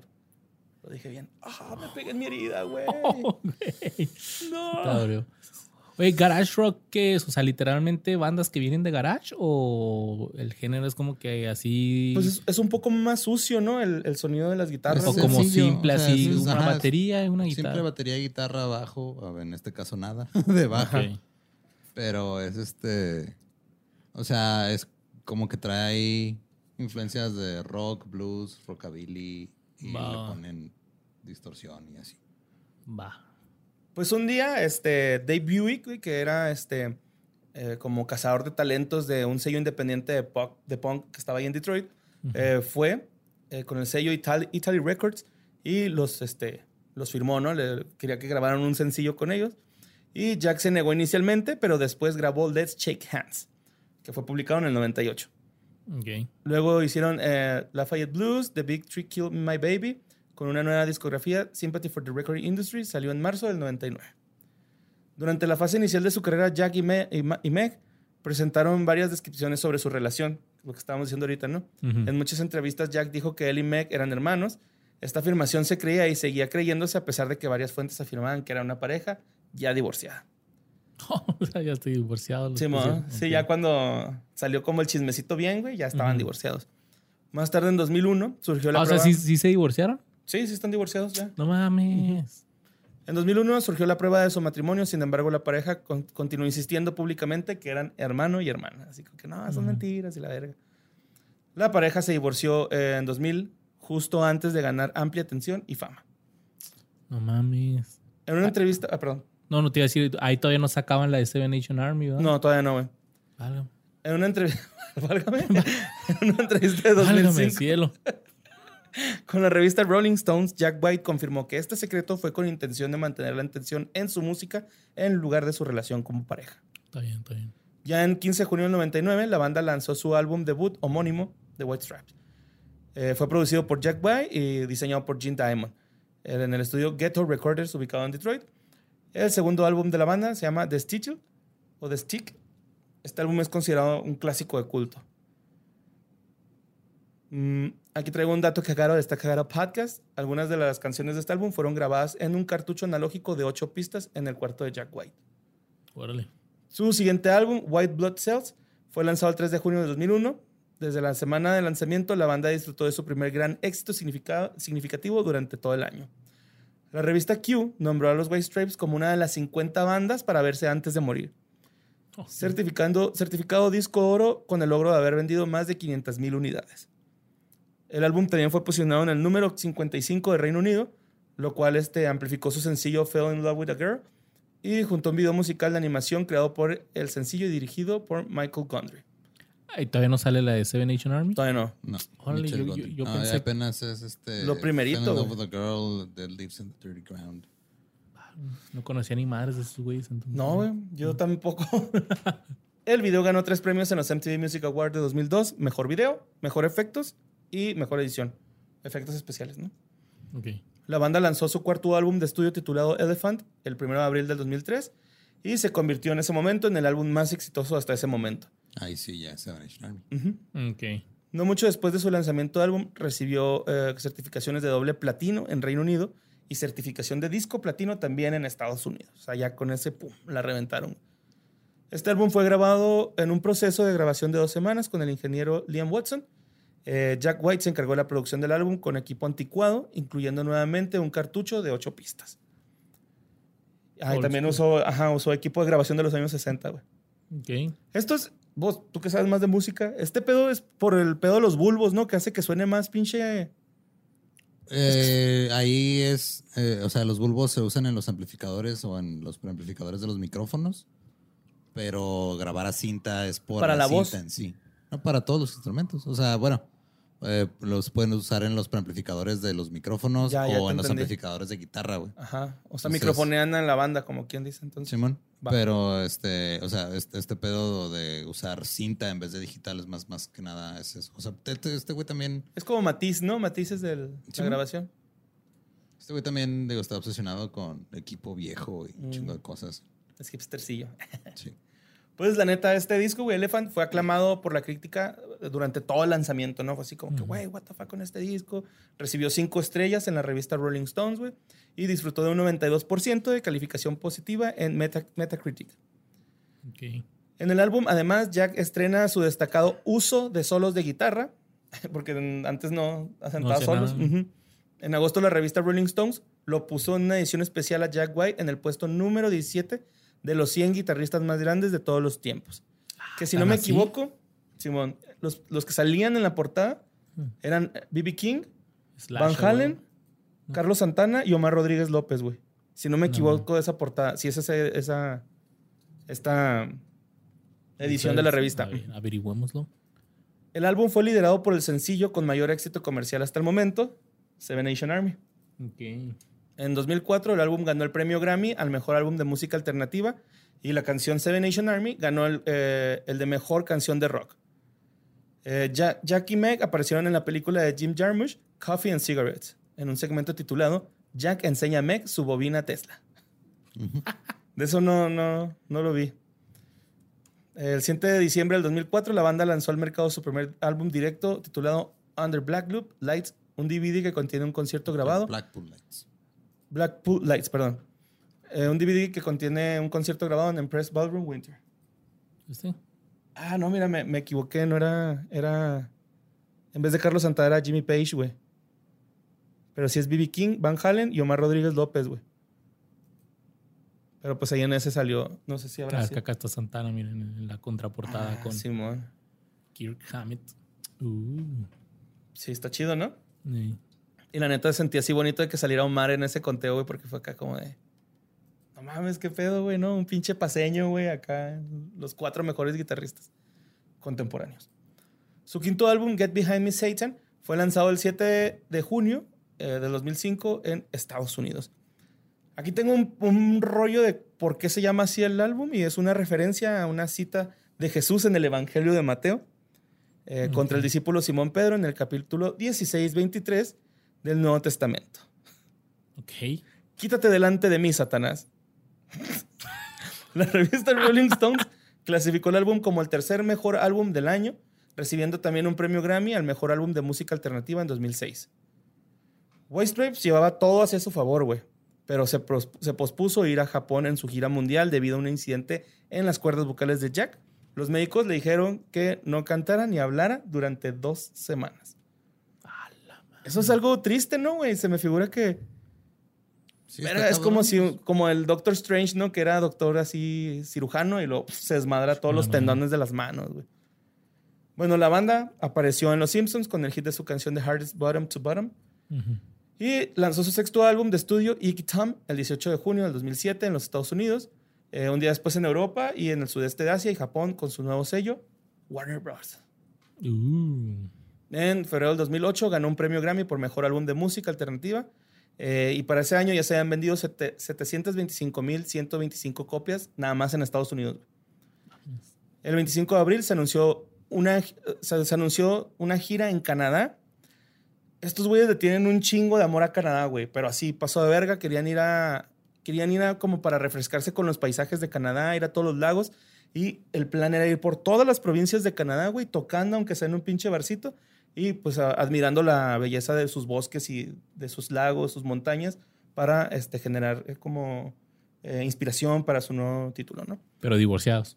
Sí, pues es que pues, se llevan bien. es que güey. me- eso está muy cabrón, güey. No cualquiera Jack White se casó después con otra, pues, una cantante modelo que se llama Karen Nelson. Le produjo un, un disco o dos, creo también.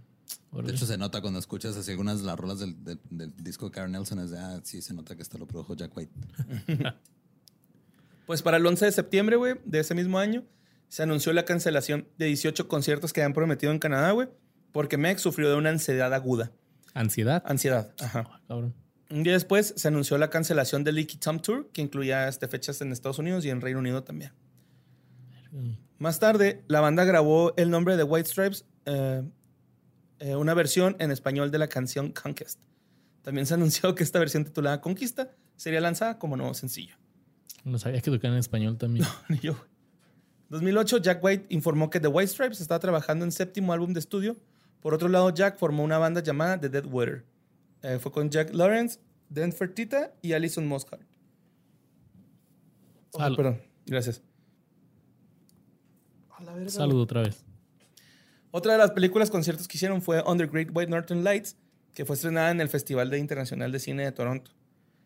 Eh, en 2009, la película este, pues, grababa momentos de la gira, güey, este, cosas de la banda durante el verano de 2007 y a través de esta pequeña gira que hicieron por Canadá. Y durante el estreno, estos güeyes este, expresaron pues, su amor por el, que tenían, le tenían a Canadá y la razón por la que decidieron estrenar su película en Toronto, ¿no? Que es esto que te digo, que se querían inspirar como con el paisaje y la, Realmente amaban Canadá estos, güey. Ujú. Y Luego hicieron Under Nova Scotian Lights. Fue preparada para un lanzamiento en DVD. La banda actuó en directo por primera vez desde septiembre del 2007 en el último episodio de Late Night with Conan O'Brien, el 20 de febrero del 2009, donde interpretó una versión alternativa en directa de We're Going to Be Friends. Fue la, la vez que, porque una vez The White, The White Stripes hicieron como residencia en el programa de Conan, tocaron toda la semana, güey. Es que casi siempre invitan a una banda por noche. Ajá. Una vez que se quedaron toda la semana tocando ahí con Conan. Ah, pues yo creo fue esa, ¿no? Porque pues fue el último programa, güey. Supongo que han de haber utilizado. No, no fue, no, eso creo que fue antes, fue, fue, fue por la época de Elephant, creo. Arre, arre. Ay, güey, me perdí, mamón. De hecho, la canción de. Este, esa canción la usa Conan en su podcast. Ah, neta. White se la prestó. Qué vergas, su intro. O sea, que hicieron compas chidos, ¿no? A partir de eso.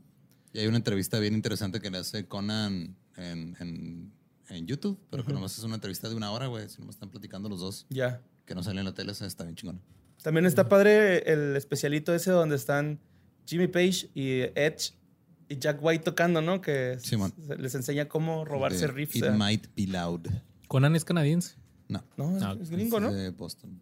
Bueno, Hey, Boston. En 2010, güey, un anuncio del Super Bowl de la Reserva de Fuerza Aérea de los Estados Unidos causó que los White Stripes eh, tomara un insulto fuerte y oposición contra la Fuerza Aérea, ya que en el anuncio presentaban una canción que parecía que era la suya y pues ellos no estaban ni apoyando la guerra que, que se estaba combatiendo para que se registraran. La Fuerza Aérea dijo que no, que la canción eh, no era de la banda y la música fue marcada por una agencia de publicidad para el comercial. Y eso, pasa mucho eso, ¿no? Que hacen así como que una versión así Parecidilla. diferente, parecida. Se llaman soundalikes, que Soundalikes. suenan como. Ok. Luego ya para el 2 de febrero del 2011, el dúo anunció oficialmente que dejaría de grabar y de interpretar música como The White Stripes. En este comunicado, la banda negó cualquier diferencia artística, problema de salud o cualquier pelea, argumentando una infinidad de razones primordialmente para reserva- preservar lo hermoso y especial que fue la banda. Que ya después, en una entrevista, Jack White dijo que de repente sí, que, que- que parte de que se quiso separar era porque a veces llegaba con esta Meg y lo así de, güey, guachate esta pinche canción que acabo de sacar y que se emocionaba y estaba así bien indiferente, así como que, ah, pues ahora tocarla. Y este güey acá como de, eh, güey, pero es que está en verga, ¿no escuchaste lo que...? Sí, güey, ahora tocarla, güey, no te estoy diciendo nada, ¿no? Y así como que... Pues que por eso se divorciaron, ¿no? Así que, ay, ¿quién quieres ir a comer? Donde sea. Y lo, no, aquí no me gusta. Sí, bueno, ay, no. Pues desde el fin de The White Stripes, Jack White se enfocó en una exitosa carrera solista, como todos sabemos, ¿no? Desde la separación lanzó tres álbumes en solitario, los cuales se convirtieron en éxito con los fanáticos, y por su parte, Meg White continúa con su fama de la introvertida del dúo y mantiene un bajo perfil en la industria. O sea, ella así como que sí se separó un poquito Sí, más man. que Jack White. Y Jack White, o sea, su nombre es artístico es Jack White, así es como Sí, se está llama ahora. John Gillis. Ok, ok. No, pero, Pero- ahorita ya como solista se Como solista es como Jack White, pero pues ah, ahor- este, lo que está bien cabrón que hace, bueno, o sea, tiene un chingo de proyectos, hace un chingo de cosas ese güey.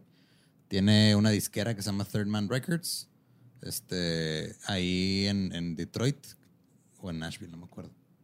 Pero pero es una disquera, ahí tienen como que su bar, güey, de repente tocan bandas en vivo, graban el, el, este, el set, sesión. lo venden, esta parte, de hecho Conan grabó un concierto ahí. Oh, Y un chingo de bandas han grabado ahí, güey. Este, tienen, el güey ha sacado un chingo de, de cosas bien, bien interesantes. Y él este, ha trabajado con Neil Young, ha trabajado con un chingo de gente. O sea, el güey está cabrón, güey. Y ahora cuando falleció Van Halen le hizo un tributo en SNL. Estuvo invitado Jack White. Y acá tocándote con una, con una guitarra que le regaló Van Halen. Y se aventó un solo estilo Van Halen, que pues es muy diferente al estilo que toca Jack. Ah, sí me enseñó. Ah, no, bueno. Lolo me enseñó el video una vez. ah, no mames. Ese güey. Pinche Lolo. Oye, dices que una vez este tocaron Jack Black y Jack White. Ajá, sí es cierto, se me olvidó poner Simón, eso, Jack. Gray. Ajá, Jack cuando Gray. se divorció de su segunda esposa, este güey, Karen- esta, de esta Karen Nelson, salieron unos correos que le habían mandado de que el güey estaba encabronado con los Black Keys, güey, porque decían que le habían robado su, sus- su música. Porque tocaban casi igual que él. El güey, güey también de- tiene sus pedos de repente de ira, güey. O sea, el güey una vez agarró a madrazos con el vocalista de The Von Bondi, se quiso madrear al, al baterista de los White Stra- de los Black Keys, perdón.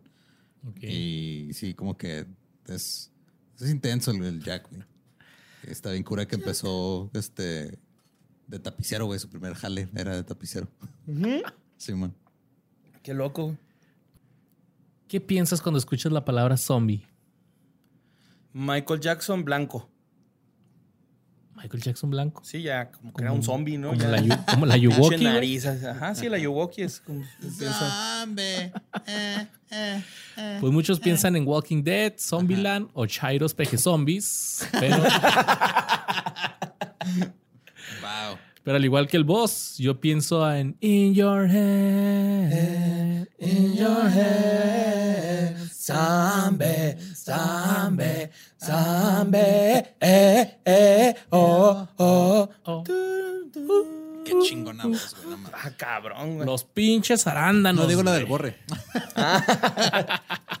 Yo traté de cantar como Rita, güey, de Santa Sabina, güey. la neta.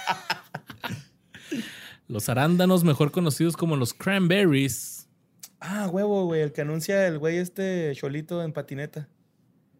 Ta-na-na-na-na-na-na. No, güey.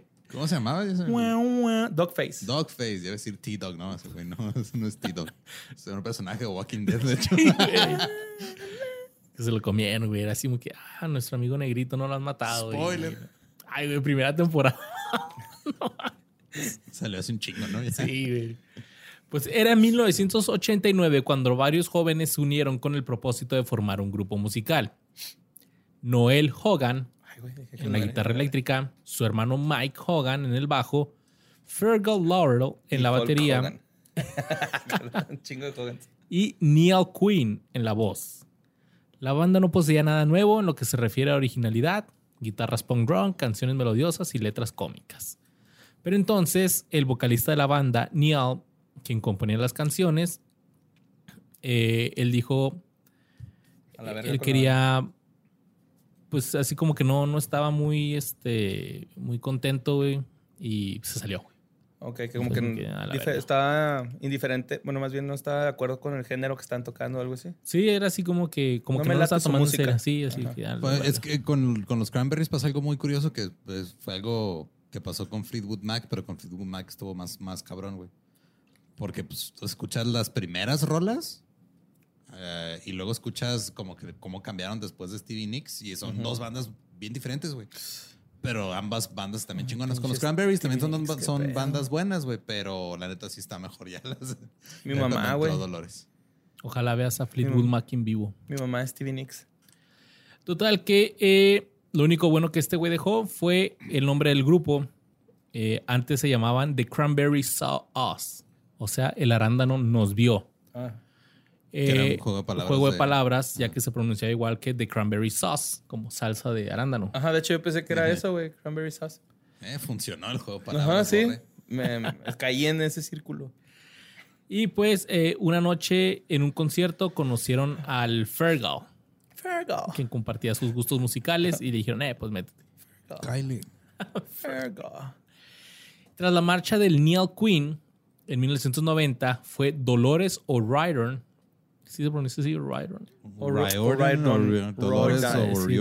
Creo que es O'Ri- O'Rior- O'Riordan. No sé, está curioso el apellido. ¿Cómo se dice a las Dolores? ¿Lolis? Lola. Lola. La que te pica la cola. Vamos a decirle la Lola, que tiene historia.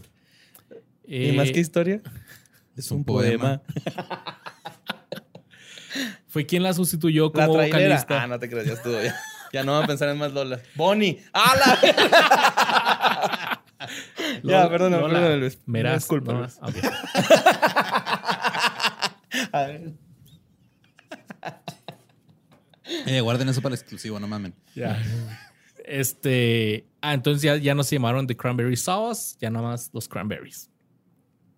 Entonces la Lola poseía una voz sobrecogedora que pasaba del más mínimo susurrito al giro más sobreacogedor en tan solo un instante. Es que tiene, tiene- voy a decir tiene ahorita, pero ya me sé a dónde vamos. Este, una voz bien potente, güey. Sí, güey. Cabrón. Así que con eso eh, prácticamente era como un instrumento musical más en las canciones de los Cranberries, güey. Porque ella hacía mucho este, el, uh, uh, como que mucho, no sé cómo se le dice. ¿Falsetes o son.? Es que hacía, muchas como líneas armónicas dentro de las. O sea, Armónica. ajá. O sea, que no eran, no necesariamente tenían este letra, pero hacían muchos arreglos este, mu- armónicos Vocales. y melódicos dentro de las rolas. Finalmente, el grupo fue fichado por una pequeña compañía discográfica de Limerick, Irlanda. Son irlandes, irlandeses, ¿no? pues, sí. Simón. Y con sus primeras maquetas tuvieron bastante éxito a nivel local. Su primer EP se llamó Uncertain y fue como que la previa a su primer disco de estudio. En el 92 rompieron con la disquera esa eh, pequeña que se llamaba Sherick Records y filmaron con Island Records, que ya tenían sus filas a PJ Harvey y a YouTube. El primero de marzo de 1993 se eh, publicó el primer álbum de estudio del grupo llamado Everybody Else is Doing It, so why can't we? Why can't we? en este disco se encuentran los dos primeros éxitos de la banda, Dreams y Linger.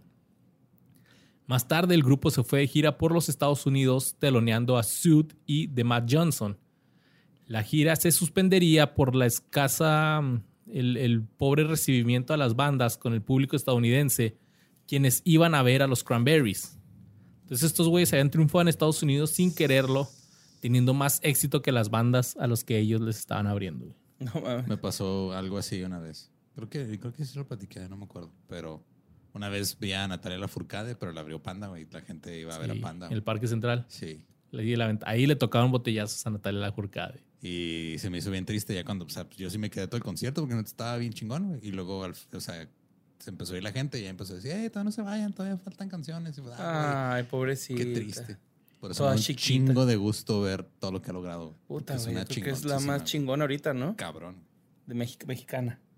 Mexicana. De Sería todas Jenny. la verga. sí. Sería Jenny, pero pues Oye. se le fue el avión. Ay.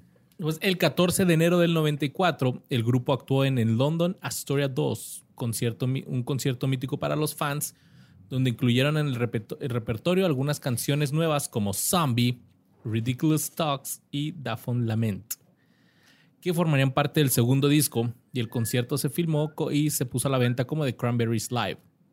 El 3 de octubre del 94 lanzaron el segundo álbum titulado No Need to Arc, el cual inmediatamente tuvo mucho éxito entre el público, llegando a vender más de eh, 16.7 millones de copias.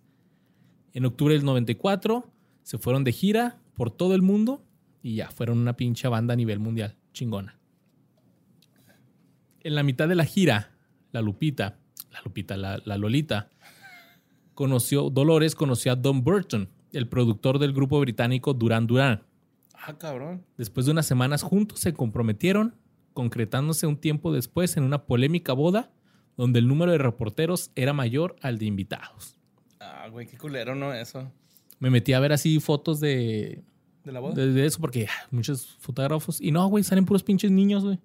No sé dónde No mames, ¿De dónde sacaron que de puros bichos? no, no sé dónde sacaron eso, güey, pero las fotos que vi había un chingo de niños, fue como en un jardín, pero Pues que todos los fotógrafos estaban atrás. el vestido que tra- el vestido que traía la Dolores era así como como Emo. no emo, güey, haz de cuenta como transparente y nomás tenía así como que un top y un, como un bikini, güey. Con en- un vestido encima. O sea, como Ajá, con güey. un- Dead Body, güey. Le iba a poner boda y sale Dead Body. No mames. Guacho. Ah, como el de. La. Y pues eh, en el 95 fue un año muy próspero para la banda debido a que sus canciones empezaron a escucharse más en las estaciones de radio de todo el mundo. Hicieron su unplug para MTV y cerraron la ceremonia de los MTV Europe Music Awards, donde Zombie recibió el premio a la mejor canción del año y canción de rock. Dolores cantó con Luciano Pavarotti en el concierto benéfico Pavarotti y sus amigos, juntos por los niños de Bosnia, Mamón, güey, neta. en el 95. Es como los estos. eh, los compilados que hace Juan Gabriel, ¿no? Bueno, hacía. De cantando con mis amigos, o cómo se llama. Ajá, pero este por una buena causa y no nada más por más dinero. Eh, en este evento, Dolores cantó junto a. Cantó el Ave María junto con Pavarotti y Linger con Simon Le Bon de Duran Duran. En el 96 lanzaron su tercer disco titulado To the Fate Departed. La mayoría de los críticos creían que no tendría éxito con este disco, pero pues arrasaron con las ventas. Pues sí, ¿no? El álbum tiene los eh, éxitos de When You're Gone, Free to Decide y Salvation, Salvation, na, na, Banana, Banana, Banana. Bueno, digo banana, güey, pero. me gusta un chingo. Creo que es la rola que más me gusta de los Cranberries, güey, la de Salvation. La banda no tardó en meterse a otra gira mundial, una mega gira que no acabaría hasta finales del año. En el verano de ese mismo año, la gira estaba ocasionando problemas al grupo alguna que otra pelea interna, las pocas ganas de dar concierto debido a las prisas, el estrés, la monotonía y el cansancio. Todo ello estaba conduciendo al grupo a lo que casi pudo ser la separación. Dolores era una de las más afectadas ya que había perdido mucho peso, fumaba mucho y comía poco. Se alimentaba básicamente de café, como muchos seguro lo hacen. ¿no? Por estaba súper flaquita, ¿va, güey? Era súper, súper skinny, güey. así. Y entonces eh, los indicios de anorexia hicieron que rápidamente se cancelara la gira en septiembre. El grupo lanzó un comunicado diciendo que Dolores había tenido una recaída de su problema en la rodilla por un accidente de esquís que tuvo donde se lesionó. O sea, prácticamente cancelaron porque se chingó la rodilla. Eso dijeron. Una de las últimas apariciones de los Cranberries ante los medios fue en los premios MTV del 96, donde presentaba ya Dolores un estado bastante malo e incluso mostró apatía frente a los periodistas. En el 97, después de la agotadora eh, gira, la banda decidió tomarse un descanso. Dolores se dio tiempo para cuidar a su chavito. Fergal, por su parte, recorrió el mundo con, eh, como mochilero. Contrajo matrimonio. Y Noel quería reunirse con amigos y Mike quería ver fútbol. Ah, qué chido. Así que a mediados de ese año el grupo volvía para reunirse finalmente. Entonces ¿Son decidieron de Irlanda, va? ¿Me dijiste ahorita el precio? ¿O Islandia? Irlanda. Ok. ¿Son pomboleros allá, va? Sí, sí, Cabrón, sí, es bien cabrón. Decidieron participar en el álbum tributo que se estaba preparando al grupo de Fleetwood Mac. Y a partir del 98 la banda empezó a trabajar en un nuevo disco que reflejaba una reconciliación y un sentimiento de querer empezar todo desde cero. En la celebración de la entrega de los premios Nobel, el grupo actuó interpretando Linger, Dreams y Promises, una de las canciones que se escucharía en su próximo disco. Linger y Dream, esas tres rolas también verga. No sé cuáles son, güey. ¿Cómo van? Ah, ti, ni, ni, ni, ni, ni. Do you have to? Do you Ah, have ya, to, do you- do you have to let it linger? Y la de Dreams es la de. Ah, no, Yo, es que yo, yo sí real busco eso de Sí. You Have to co- en vez de Linger. En el 1 de abril del 99 se lanzó el cuarto álbum de la banda llamado Bury the Hatchet. Y este álbum, les quiero platicar que me, a mí me da mucha nostalgia porque este álbum lo tenía, eh, lo tenían mis papás. No sé si mi mamá y mi papá lo compraron. Que por cierto, un saludo porque nos ven. Saludos, señores. Y Gracias. este, este álbum me da, me acuerdo porque está en el 99, yo tenía 11 años y no sé, güey, me da cosa porque la portada es así como un, un hombre desnudo, así como en el desierto agachado, como el de. Creed, pero un ojote así viéndolo nada más. Y me No, daba así como, no sé, un sentimiento raro. Que ahorita dije que salía en cueradillo y nada más salía sin playera el de Creed, güey. Ah, en-. En el álbum. No, acá sí es uno que está. Ponle eh. Bury, Bury My Hatch. Ese de ahí. Este. Ese mero, Simón.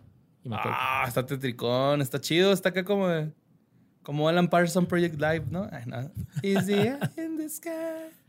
Y este, pero lo que más me trae nostalgia de este, de este disco es que era de esos discos que mi mamá ponía cuando se ponía a hacer el quehacer así, como que un sábado, esos sábados que ahora ya como adulto uno se pone a aprovecha Sí, para limpiar la casa. Sí, limpieza profunda. Sí, es. limpieza profunda. Entonces, con estas canciones como la de Promises, Animal Instinct, Just My Imagination, eh, me transporto como que a esa época donde estaba chavito I con... said it's just my imagination. No, ese no es.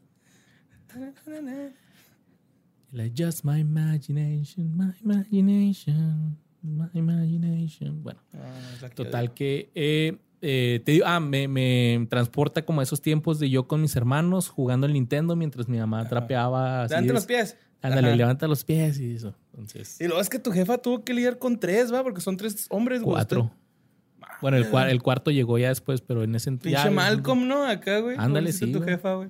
Así es, mamá. Te amo un chingo.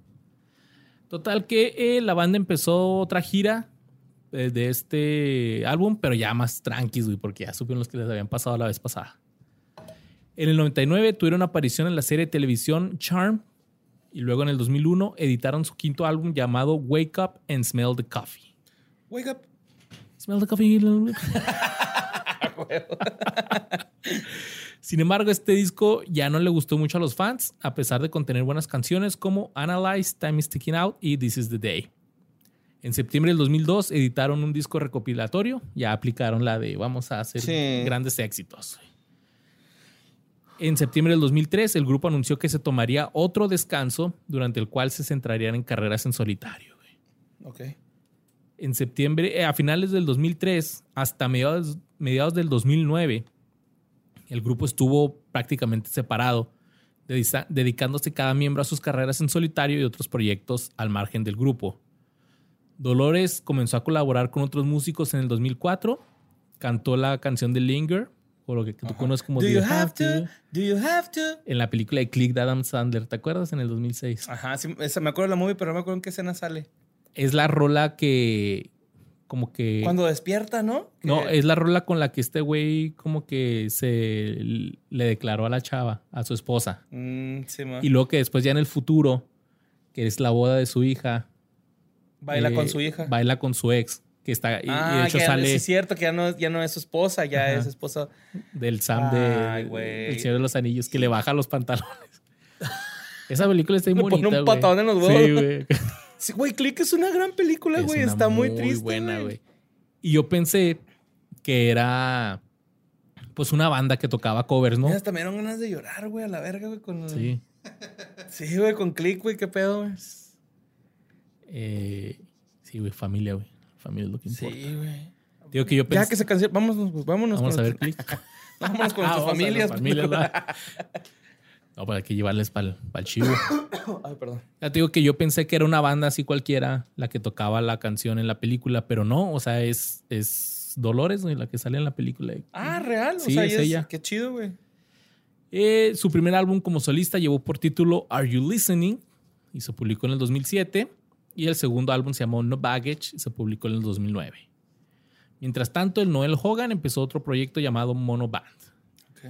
En enero del Qué chido 2009, nombre. el grupo se juntó para la entrega de un premio a Dolores por parte de la Universidad Filosófica de la Sociedad Filosófica Philosophical Society of Trinity College. No supe cómo decirlo en español. Aunque insistieron en que de momento pues el grupo no, no se iba no iba a volver todavía. Fue el martes 25 de agosto del 2009 que en una entrevista de radio la Dolores confirmó la reunión y ya que ya iban a volver con todo y nuevo disco. El nuevo disco se llamó Roses y el sencillo se llamó Tomorrow. En septiembre de ese año, los miembros de la banda anunciaron que se tomarían un tiempo para desarrollar otras carreras en solitario. Está chido que estos güeyes se, se toman el proceso de como para hacer, como para tener inspiración, ¿no? Sí, Creativamente. güey, o hacer está. otras cosas en la vida, güey, también. Eso está chido, güey. En, en octubre del 2013 se dio a conocer la noticia de que Dolores emprendía acciones legales contra el Hogan, guitarrista y coautor de la mayoría de las canciones de la banda. Eh, la noticia fue divulgada por un, porca- un portal de internet que publicó que, pues, una fuente, ¿sabes? Como que una Ajá. fuente Una cercana fuente a la banda. Entonces, Un pinche chismoso, güey. Sí. Pero el caso se archivó en julio del 2015 y el motivo nunca fue dado a conocer, güey.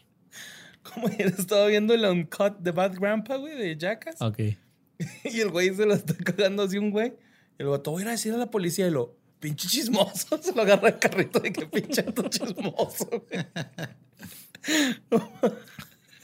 Al güey que le está, algo del estacion- en el estacionamiento, ¿no? ¿No es ese güey? Sí, güey, que, que le va a hablar a la policía, algo así. Creo que ma- eh, madreó un pingüino. Ah, Era el del pingüino, sí, cierto. No, güey. pinche chismoso de mierda, güey. Chismoso. Che culo acá, Pero se le culo. dice acá, ah, con la vocecilla viejillo. No, a los que están jugando golf, güey. Ya me acordé, güey. A unos viejitos que están jugando golf. Ah, ok. Les dice, ¿y a quién le vas a decir, güey? Pues al encargado y lo pinche chismoso acá. Es que la neta los chismosos caen gordos, güey, ¿no? Sí, los hijos de la verga, güey. Y eh, el 26 de mayo del 2016, el grupo irlandés anunció que estaría trabajando en una. que harían una próxima gira por toda Europa. Sacaron un nuevo álbum acústico titulado Something Else, el cual contaba con 10 éxitos de la banda en versión acústica, más tres canciones nuevas. Pero el 15 de enero del 2018, Dolores falleció de forma repentina en Londres donde se hallaba realizando sesiones de grabación para una nueva versión de Zombie con la banda estadounidense de metal Bad Wolves. El lugar de su deceso fue el Hotel London Hilton en Park Lane, ubicado en el barrio Mayfair en Londres. La causa de su muerte no se hizo pública inmediatamente, aunque la policía de Londres dijo que por el momento no se consideraba sospechosa. No sé si fue algo natural. Entonces, eh, los resultados de la autopsia se darían a conocer hasta abril, pero no se iban a hacer públicos y solo se compartirían con la familia. La investigación fue cancelada inesperadamente en esa fecha y reprogramada para el 6 de septiembre, día en que se anunció que su fallecimiento se debió a un accidente por ahogamiento en la bañera al haber ingerido una gran cantidad de alcohol previamente. Se puso peda en la bañera y se ahogó, güey. No seas mamón, güey, que puede pasar eso, güey. Ya no voy a tomar en la mañana. Es como se usa mucho así que... Ni tengo la- bañera, güey, no. Pinche hoyo la, ahí. la de tu niño, ¿no, güey? Acá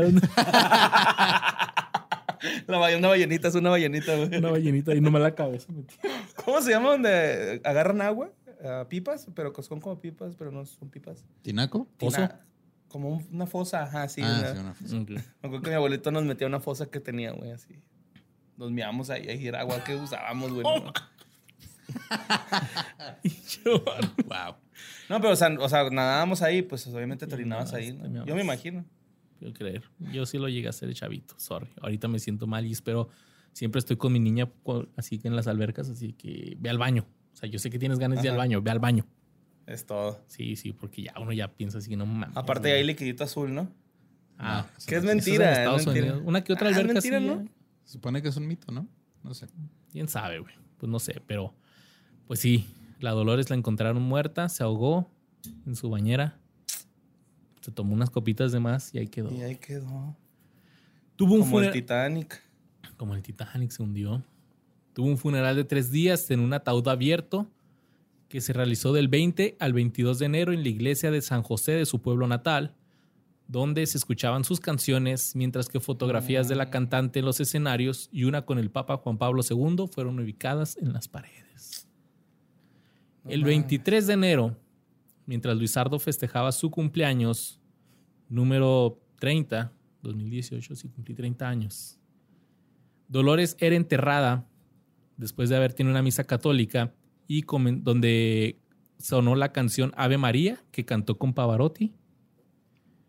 Y al final del servicio se escuchó la canción de los Cranberries llamada When You're Gone. Le hubieran puesto zombie a ver si se paraba, güey, de la tumba.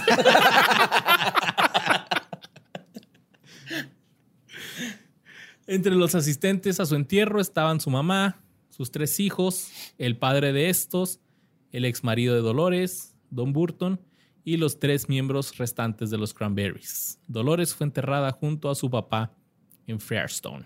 First down. En febrero y marzo del 2018, el resto de los integrantes del grupo anunciaron sus pasos a seguir sin ella. Se lanzó una reedición expandida del primer disco, el Everybody Else Is Doing It, So Why Can't We del 93. Y también anunciaron que las canciones que Dolores dejó inéditas aparecerían en el último álbum del grupo llamado In the End. ¿Cómo, ¿Cómo se llama ese tipo de música, güey? O sea, que ya falleció el artista y luego lo vuelven a poner. Póstumo. Póstumo. Póstumo, sí, bueno. El grupo confirmó que la banda sería disuelta de manera definitiva después de que el nuevo álbum viera la luz. Sí, pues sí. El grupo se deshizo justo después y Noel Hogan declaró, The Cranberries éramos los cuatro.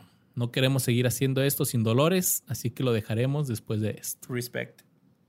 Y ahí terminó la historia de los Cranberries. Muy bonito, güey. este, No, qué feo que murió así, güey. Sí, güey. No sabía, güey. Fíjate, pensé que ahorita iba a hacer algo relacionado con la anorexia o algo así. Ujú. No, sé, a lo mejor alguna pinche broncoasfixiada que se dio dormida o algo, pero no sé qué. Ahogada. Sí, yo pensé que, o sea, me acordaba de la noticia que se había muerto, pero dije, a lo mejor sobredosis. Alguna, ya sabes, esas Sí, cosas siempre que pasan en rockstars. Pero no, güey, se puso peda. Oye, estaba ahogó. leyendo aquí, este. Si me puedo meter en tu investigación, güey. No, Ah, bueno. no te creas. No, pues entonces no, ya. Pues, eh, que su último novio fue Ole Koretsky, que es el guitarrista de Dark. Y le hizo un poema, güey, pero checa, también se me hizo como medio. Me voy a aprovechar de la muerte de mi ex, güey, para mi disco. A porque ver. dice: Mi amiga, mi compañera y el amor de mi vida se han ido. Mi corazón está roto y ya no se podrá reparar nunca. Dolores era pureza, belleza. Y así como su arte y su familia, es innegable que sigue irradiando una energía especial, pero yo me encuentro perdido. La echo mucho de menos, ahora me toca seguir dando tumbos por el planeta sabiendo que en realidad no hay sitio para mí. En el momento de su muerte, Dolores estaba en Londres grabando algunos temas con Martin Glover para el sucesor de Science Agree y espero que puedan publicarse una vez terminados. Creemos que ese habría sido el deseo de Dolores. O sí será así como de que no, güey, pues a la verga, ¿no? Pues a mí no se me hace que se escuche, o sea, se escucha con una persona o sea, en tú dices güey, por no el lado de escucha- que ese güey. Pues para que era- hable de su disco, ¿no? Porque es, es que la, la nota está así como ah, novio de Dolores O'Ri- O'Riordan y su emotiva carta al amor de mi vida se ha ido. Ujú. Y como que incluyó eso del, del disco y está así como que, "Eh, güey, pues era una carta, ¿no? Pues Bueno, a lo mejor soy yo, ¿no? Que ando mamón porque ya me puse sentimental con Dolores, güey. pienso mucho en Dani, güey, la neta, ¿no? Así como Sí, que ya cuando se me vaya piensas- mi mujer, güey. Es así como que verga, güey. La quiero un chingo, güey. No puedo. Mi hija tú dejó tres, dejó tres niños, güey. Eh, pero cuando estaba escribiendo esto, que decía que, que grabaron esta canción, sacaron esta canción y lo, ah, sí es cierto, y la ponía, güey. Muy buenos músicos, güey. Ah, The sí, güey, Cranberries está cabrón, bien güey. cabrón, güey. O sea, sus pinches rolas en vivo están bien vergas, güey.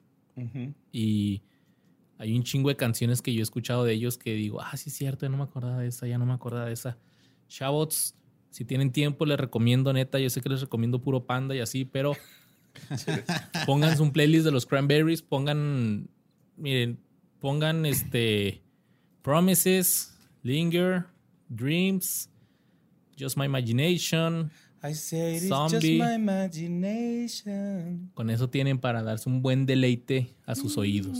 Mira, de hecho, creo que si, si usan Spotify, güey, ahí está la, una un playlist que se llama This is the Cranberries, güey, ahí vienen muy buenas rolas. Ahí está, escúchenlo. Se la van a pasar muy bien. Y pues eso fue. Un- unas bandas que hablamos de. Pues que a lo mejor pensamos que todavía siguen, pero no, han pasado por mucho. Sí, güey. Y pues ahora sí ya saben que fue de ellos. So sad este final, pero pues sea, ha terminado nuestro podcast. es terminado. Nos deseamos una muy buena semana. Escuchen mucha música, los queremos un chingo. Pónganos ahí sus reacciones y comentarios. Si alguien fue, los Cranberries fueron a, a México. Órale, una, una rara vez, creo.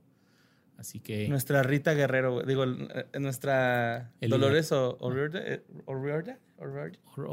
O'Reilly. O'Riordan. Oh, oh, oh. O'Reilly. Arctic Fox. Auto Parts. Y pues sí, es amamos. nuestra Rita Guerrero, güey, ¿no? Los queremos un chingo.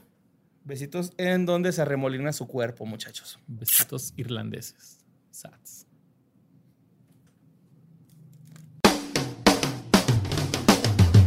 Hey